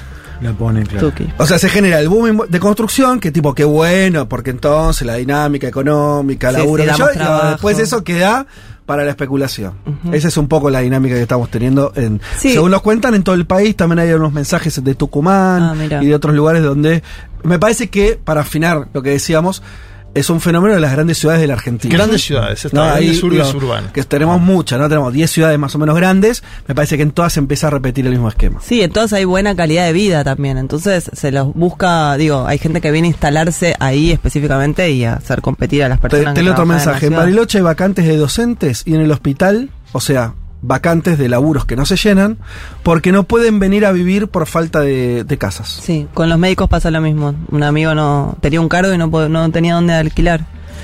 Y aparte eso te lo dejan de, de marzo a noviembre y te dicen, bueno, desocupámelo para el verano porque claro, lo pongo al triple. sí. Esa dinámica es más particular de zonas turísticas. Claro. Eh, quería, digo, claramente no va a alcanzar solo con una ley de alquileres. Hay que regular distintas cuestiones. Eh, entonces le pregunté, porque yo no soy especialista en estos temas, a Fernando Berkovich algunas cosas. Él es sociólogo, especialista en temas urbanos, tiene una maestría en sociología económica y es el escritor del newsletter Trama Urbana de Cenital, que les recomiendo mucho, en el que va analizando cada 15 días alguna problemática urbana. A Fernando le pregunté específicamente qué políticas urbanas de otras ciudades deberíamos mirar con atención para pensar justamente alternativas para la regulación de los alquileres. ¿Es suficiente tener una ley de alquileres o hay que pensar más cosas? Y esto me contestó. La ciudad de Buenos Aires, como otras ciudades en Argentina que tienen un porcentaje muy alto de, de- de inquilinos e inquilinas, tienen que mirar alguna de estas políticas. En las ciudades europeas que tienen porcentajes de inquilinos e inquilinas parecidos a los de, a los de Buenos Aires, eh, no se hace una sola cosa, se hacen varias. Y esto lo digo ¿por qué? porque muchas veces el, debate en Argentina hoy particularmente en la coyuntura está eh, girando alrededor de la ley de alquileres. Bueno, la ley de alquileres puede ser mejor, peor, puede ser más restrictiva, más liberal. Digo, hay infinidad de opciones y también hay infinidad de opciones alrededor del mundo de cómo son esas leyes de, de alquileres. En general, todas, en, en- por lo menos en el norte global, diría, son más restrictivas que la ley de alquileres que ahora se quiere derogar. Eh, más restrictivas, digo, para el dueño, ¿no? Contratos más eh, largos, aumentos más pautados, incluso en algunos se determina el precio inicial del contrato, bueno, un montón de, de- cuestiones. Pero más allá de la, de la ley, después hay políticas públicas, ¿no? Que se, que se llevan adelante, que pueden ser, o sea, en Chile, por ejemplo, hay un subsidio nacional de- de- del Ministerio Nacional de, de Vivienda que se destina a los jóvenes que quieren dejar de vivir con sus padres, eh, donde el gobierno nacional subsidia la mitad del, del alquiler por un lapso de tres o cinco años. Digo, como hay esa política más de gasto directo, digamos, del Estado para permitir ese primer paso a la población más joven, que es un problema que en Argentina está, ¿no? Cada vez los jóvenes se van más tarde de su casa. Pero después hay eh, también otras políticas más quizás innovadoras que son las que intentan desmercantilizar el uso de la vivienda, ¿no? Entonces promueven, por ejemplo, en, Dinamarca, en Copenhague eh, en particular, hay un, alrededor de un eh, 25% del parque habitacional está en manos de cooperativas de vivienda. ¿Esto qué quiere decir? Es gente que se organiza y dice, che, yo quiero comprar un terreno, levantar un edificio, una edificación de determinadas características para vivir nosotros, no para vender ni para alquilar ni nada. Bueno, ¿qué hace el Estado? Bueno, les da créditos blandos, les da a veces la tierra para que construyan, eh, todo esto con la condición de que se conforme lo que ellos eh, llaman cohabits. Básicamente son lo que nosotros conocemos como cooperativas de vivienda. Bueno, me parece que acá hay varias ideas interesantes para justamente complementar con leyes de alquileres que se pongan más del lado de los inquilinos que de los propietarios. Esto de un subsidio a jóvenes para poder alquilar entre 3 y 5 años, que te pague la mitad del alquiler del Estado y te dé la chance de que tu sueldo no se te vaya todo en, en el alquiler, es algo que se podría empezar a, a pensar acá. Sí, después de que no gane mi ley, ¿no? Después, claro, sí, sí. Es que, es que el orden de las cosas Sí, sí, tiene bastante sentido, ¿no? contra el fascismo. Es que, es que, no, claro, es que Milei es alguien que piensa que las calles deberían privatizarse. Imagínate, de ahí al subsidio para alquilar, hay, un océano de, Es que, ¿sabes lo que está? Hay algo que no pasó acá, yo no sé si hay experiencia en otro lado, que es que to- todavía se sigue pensando desde el lado de los inquilinos, no en términos políticos, sino en términos de un cliente que no tiene la oferta que necesita. Me parece que así no vamos a llegar mucho a ningún lado. O sea, si no se termina de armar acá un polo de social de gente ¿no? que demande eh, activamente una política, Sí, sí. ¿Viste? O sea, sí, si, seguimos, si seguimos siendo individuos que no pueden alquilar, ¿no? O que se enfrentan solitos a la circunstancia de este, la inmobiliaria. Digo, si eso no, no tiene una, una expresión más contundente. Sí, una demanda más concreta y colectiva. Yo creo igual que le tenemos que pedir más al Estado que a los inquilinos, porque eso también te pone, yo, yo sé, laburo una cantidad de horas infinita en la semana, pago el alquiler, todo. Si encima lo tengo que poner a militar una causa, ¿entendés a lo que voy? Y, Juanma, pero- El Estado tiene que solucionar eso, como hacía el Estado en el siglo XX en el mundo, y como hace el Estado brasilero, que construye 4 millones de casas, como hace el Estado venezolano, que construye 4 millones de casas, no debe ser tan difícil construir, ¿no? Pues yo les digo que dos, tercios de los argentinos votaron en la dirección exactamente contraria. Entonces yo sí creo que hay un problema de la sociedad civil Bueno, que pero tiene pará. que Tener Sí. un tipo de organización para insta para a ver, porque acá la- el sentido común es el, exactamente el contrario que estamos diciendo acá. El sentido común es como, tipo, no, es un problema. Pobres los, los, los propietarios que Sí, no sí. le está dando ganancias. Eso es lo que construyeron los medios de comunicación Bueno, entonces construir otro No, y, para que poder también, gan- que- y que es una relación de poder de igual a igual, cuando claramente hay una parte que tiene el capital y otra que no, que Todo está eso es absurdo, todo eso es absurdo. Pero si no se expresa en una demanda, es muy difícil que después que el Estado, el gobierno que sea, También vos, cuando eso. gobernaste no pudiste tomar bueno, sí. decisiones a tiempo, Ah, es seguro. difícil que no te la cobren después el electorado. Yo creo que el voto de mi ley también tiene muchos inquilinos, no lo dudo eso, ¿eh? No lo tengo duda. Sí. Yo lo que les propongo es que dejemos, porque te- tengo más cosas para seguir charlando, pero que lo dejemos para dentro de 15 días, porque quiero hablar un poco de la gentrificación Sí. y de cómo se fueron transformando ciertos barrios, ciertas ciudades, y qué implica también para los centros urbanos todos estos, estos cambios, ¿no? Como de repente hay personas que vivían en un barrio, que ese barrio cambió y entonces se tienen que trasladar a otro barrio y ese barrio Está la misma cafetería en todos los lugares. Claro, ¿no? yo soy de Parque Patricio, yo vi todo el distrito tecnológico transformarse de repente en, Sí, no sé, claro. cadenas de, de, de casa de comida, que eso en mi barrio no estaba. Bueno, pero dejémoslo para la próxima porque hay bastante para decir y tengo más audios de, de Fer eh, Berkovich, así que para dentro de 15 días les dejo la segunda parte. Esta columna entonces se divide en dos partes. Esta fue la primera y la segunda dentro de 15 días. Bien, siendo las 3 y 3 de la tarde, lo único que nos falta es que la productora ingrese ya mismo al estudio, anuncie los ganadores de los libros de Eduardo Galeano que hoy estamos regalando, Espejos, Ser como ellos y Bocas del Tiempo. Em, ya asignaste un título a un ganador. ¿Sí? Perfecto. Toda la tarea hecha. Todo tuyo, Maini. Buenas, ¿cómo andan? ¿Qué tal? Tenemos tres ganadores. Tres. Bien. Ah, mira. Sí. El, la primera me pareció copado que vino con eh, historia, digamos. Entonces dice, apunto mi favorito de cocina internacional. Sí. Sí. En este día frío quiero destacar al tan noble katsudon, clásico, no sé cómo se pronuncia, clásico japonés que es como un dulce abrazo calórico. Ajá. Milanesa de cerdo sobre un colchón de arroz con huevo y cebollita de verdeo. Ah, qué lindo. No falla Me da eso. hambre. No Pero falla. además dice, detalle hermoso, los estudiantes japoneses lo suelen comer antes de un examen porque katsu suena igual a victoria en japonés. Buena. Entonces es como la comida de campeones. Comida de campeones. Me encanta. Bien. Sí. Así Ahí, que entonces a un, un- ¿qué, qué, ¿cómo se llama? Aleina Aleina. Para, se ¿cuál, lleva cuál uno se lleva? de los libros. ¿Cuál? Uy, van No, a tener que elegir. Mm, No, no, no. No, perfecto. no. Eso, No, va a estar difícil, además a que, ver, para. ¿cómo hace Perfecto. para elegir? Es ¿Cuál te gustó más? Aleina ese. Eh, ese, Bocas Sí, del Bocas Tiempo. del Tiempo, Aleina. Bocas del Perfecto. tiempo. Tiene unos lindos colores ese libro. Dale, ¿qué más? Bueno, después tenemos eh, a la segunda que se llama Lu Ramírez, que dice, mi plato internacional favorito es brasilero y delicioso. Banana de terra hervida, feijoao y mandioca frita. Y voy a seguir imponiendo mi criterio federal, que es que es de Córdoba. Pará, esa que se es la lleva. que Es la se que El llama amarillo, el espejos. amarillo, Brasil. No, Espejos. espejos. Ah, Espejos. Bueno, Se lleva espejos. Bien. Ella es de Córdoba, pero como la hermana está acá en Capital y lo puede pasar a buscar, Ajá. se va a llevar un libro. De Bien. paso conoce la librería. De paso conoce la librería, porque si no... Espectacular. Solo Todo de porteños. capital, claro, no, no, no. Y para el tercero tenemos un audio de una oyenta que se llama Josefa, que lo podemos escuchar. Jota, y a mí la comida que más me gusta es pulpo a feira. Pulpo gallego servido en un plato solamente con pimentón español y aceite de oliva. Simplemente eso. Es lo más rico del mundo. Gracias por estar. Excelente la nota sobre Ecuador. Bueno, gracias. Eh, el pulpo a mí me gusta, pero es de las comidas más difíciles de hacer. Tiene mucha preparación el pulpo. Es Hay que que, además comerlo se- en España, chicos. Claro, porque se, se, si puede quedar muy duro, es una especie de goma casi imposible, así que hay un punto ahí Hay que complicado. asustarlo, ¿no? Yo nunca lo voy a hacer en una casa, eso siempre, un- hasta ahora que lo comí, las pocas veces que lo vi fue en un restaurante o algo así. Porque Ah, pero tu familia no hacía que era galega. No. ¿No ¿Pulpo? te acordás nunca de ese pulpo? Jamás. ¿Tomala vos tu familia hacía pulpo?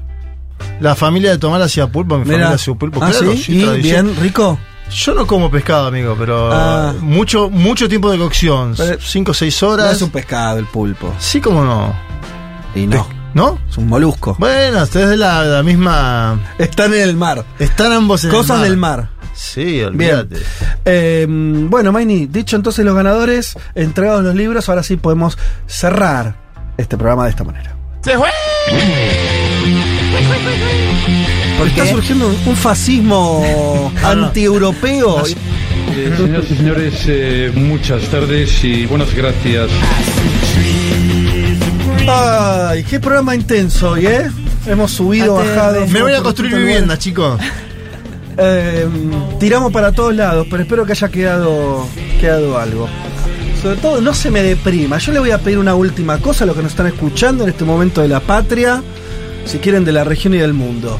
Estoy hinchado las pelotas de los depresivos, viejo. Basta de desánimo. Hagan como Feli, hagan actividades. A mí la, la verdad que ni me importa, ni, ni siquiera lo digo porque estoy muy convencido de cómo van a salir las cosas. Ahora, si vos te deprimís, fuiste, mejor, fuiste, ¿no? Entonces, la depresión dejémosla para después, eh, la- para otro momento. Ahora, va a haber ahora gusta este mensaje para agarrar- septiembre. agárrense donde quieran, agárrense De las la- manos. de las expectativas, agárrense de los amigos, agárrense de hagan números, o Pero sea, no finjamos demencia. y sin tener que fingir demencia también. Cualquier cosa vale con tal de no deprimirse, ir para adelante. Las cosas tienen que salir bien. Eh, Jaureche decía que- Votamos dentro de poco, sí. Jaureche decía que los pueblos deprimidos no vencen. Así que Exactamente. Sí, eh, aplica a cualquier situación. No, no está jugando un, no sé, un partido de algo. Como te ven, te el que, está, de- el que está deprimido, el que está, Independiente tiene que estar contento. el que se siente perdedor pierde en general, ¿no es cierto? Sí, claro. ¿O no? Claro. Pregúntale de Michelis. Preguntale a Racing que fue a jugar penal y ya sabíamos que vamos a perder. ¿Viste? Qué desastre. Ya se sabía, era obvio. ¿Y qué pasó? Y A la perdiste. boca, chicos. A Y la boca. no sé por qué traje ese ejemplo. Te hundiste vos solo. Y pero bueno, quería poner un ejemplo ejemplo. gráfico. Ay, por favor. Bueno, esto ha sido todo por hoy. Nos reencontramos el domingo que viene a las 12 del mediodía. Tengan una buena semana. Chau.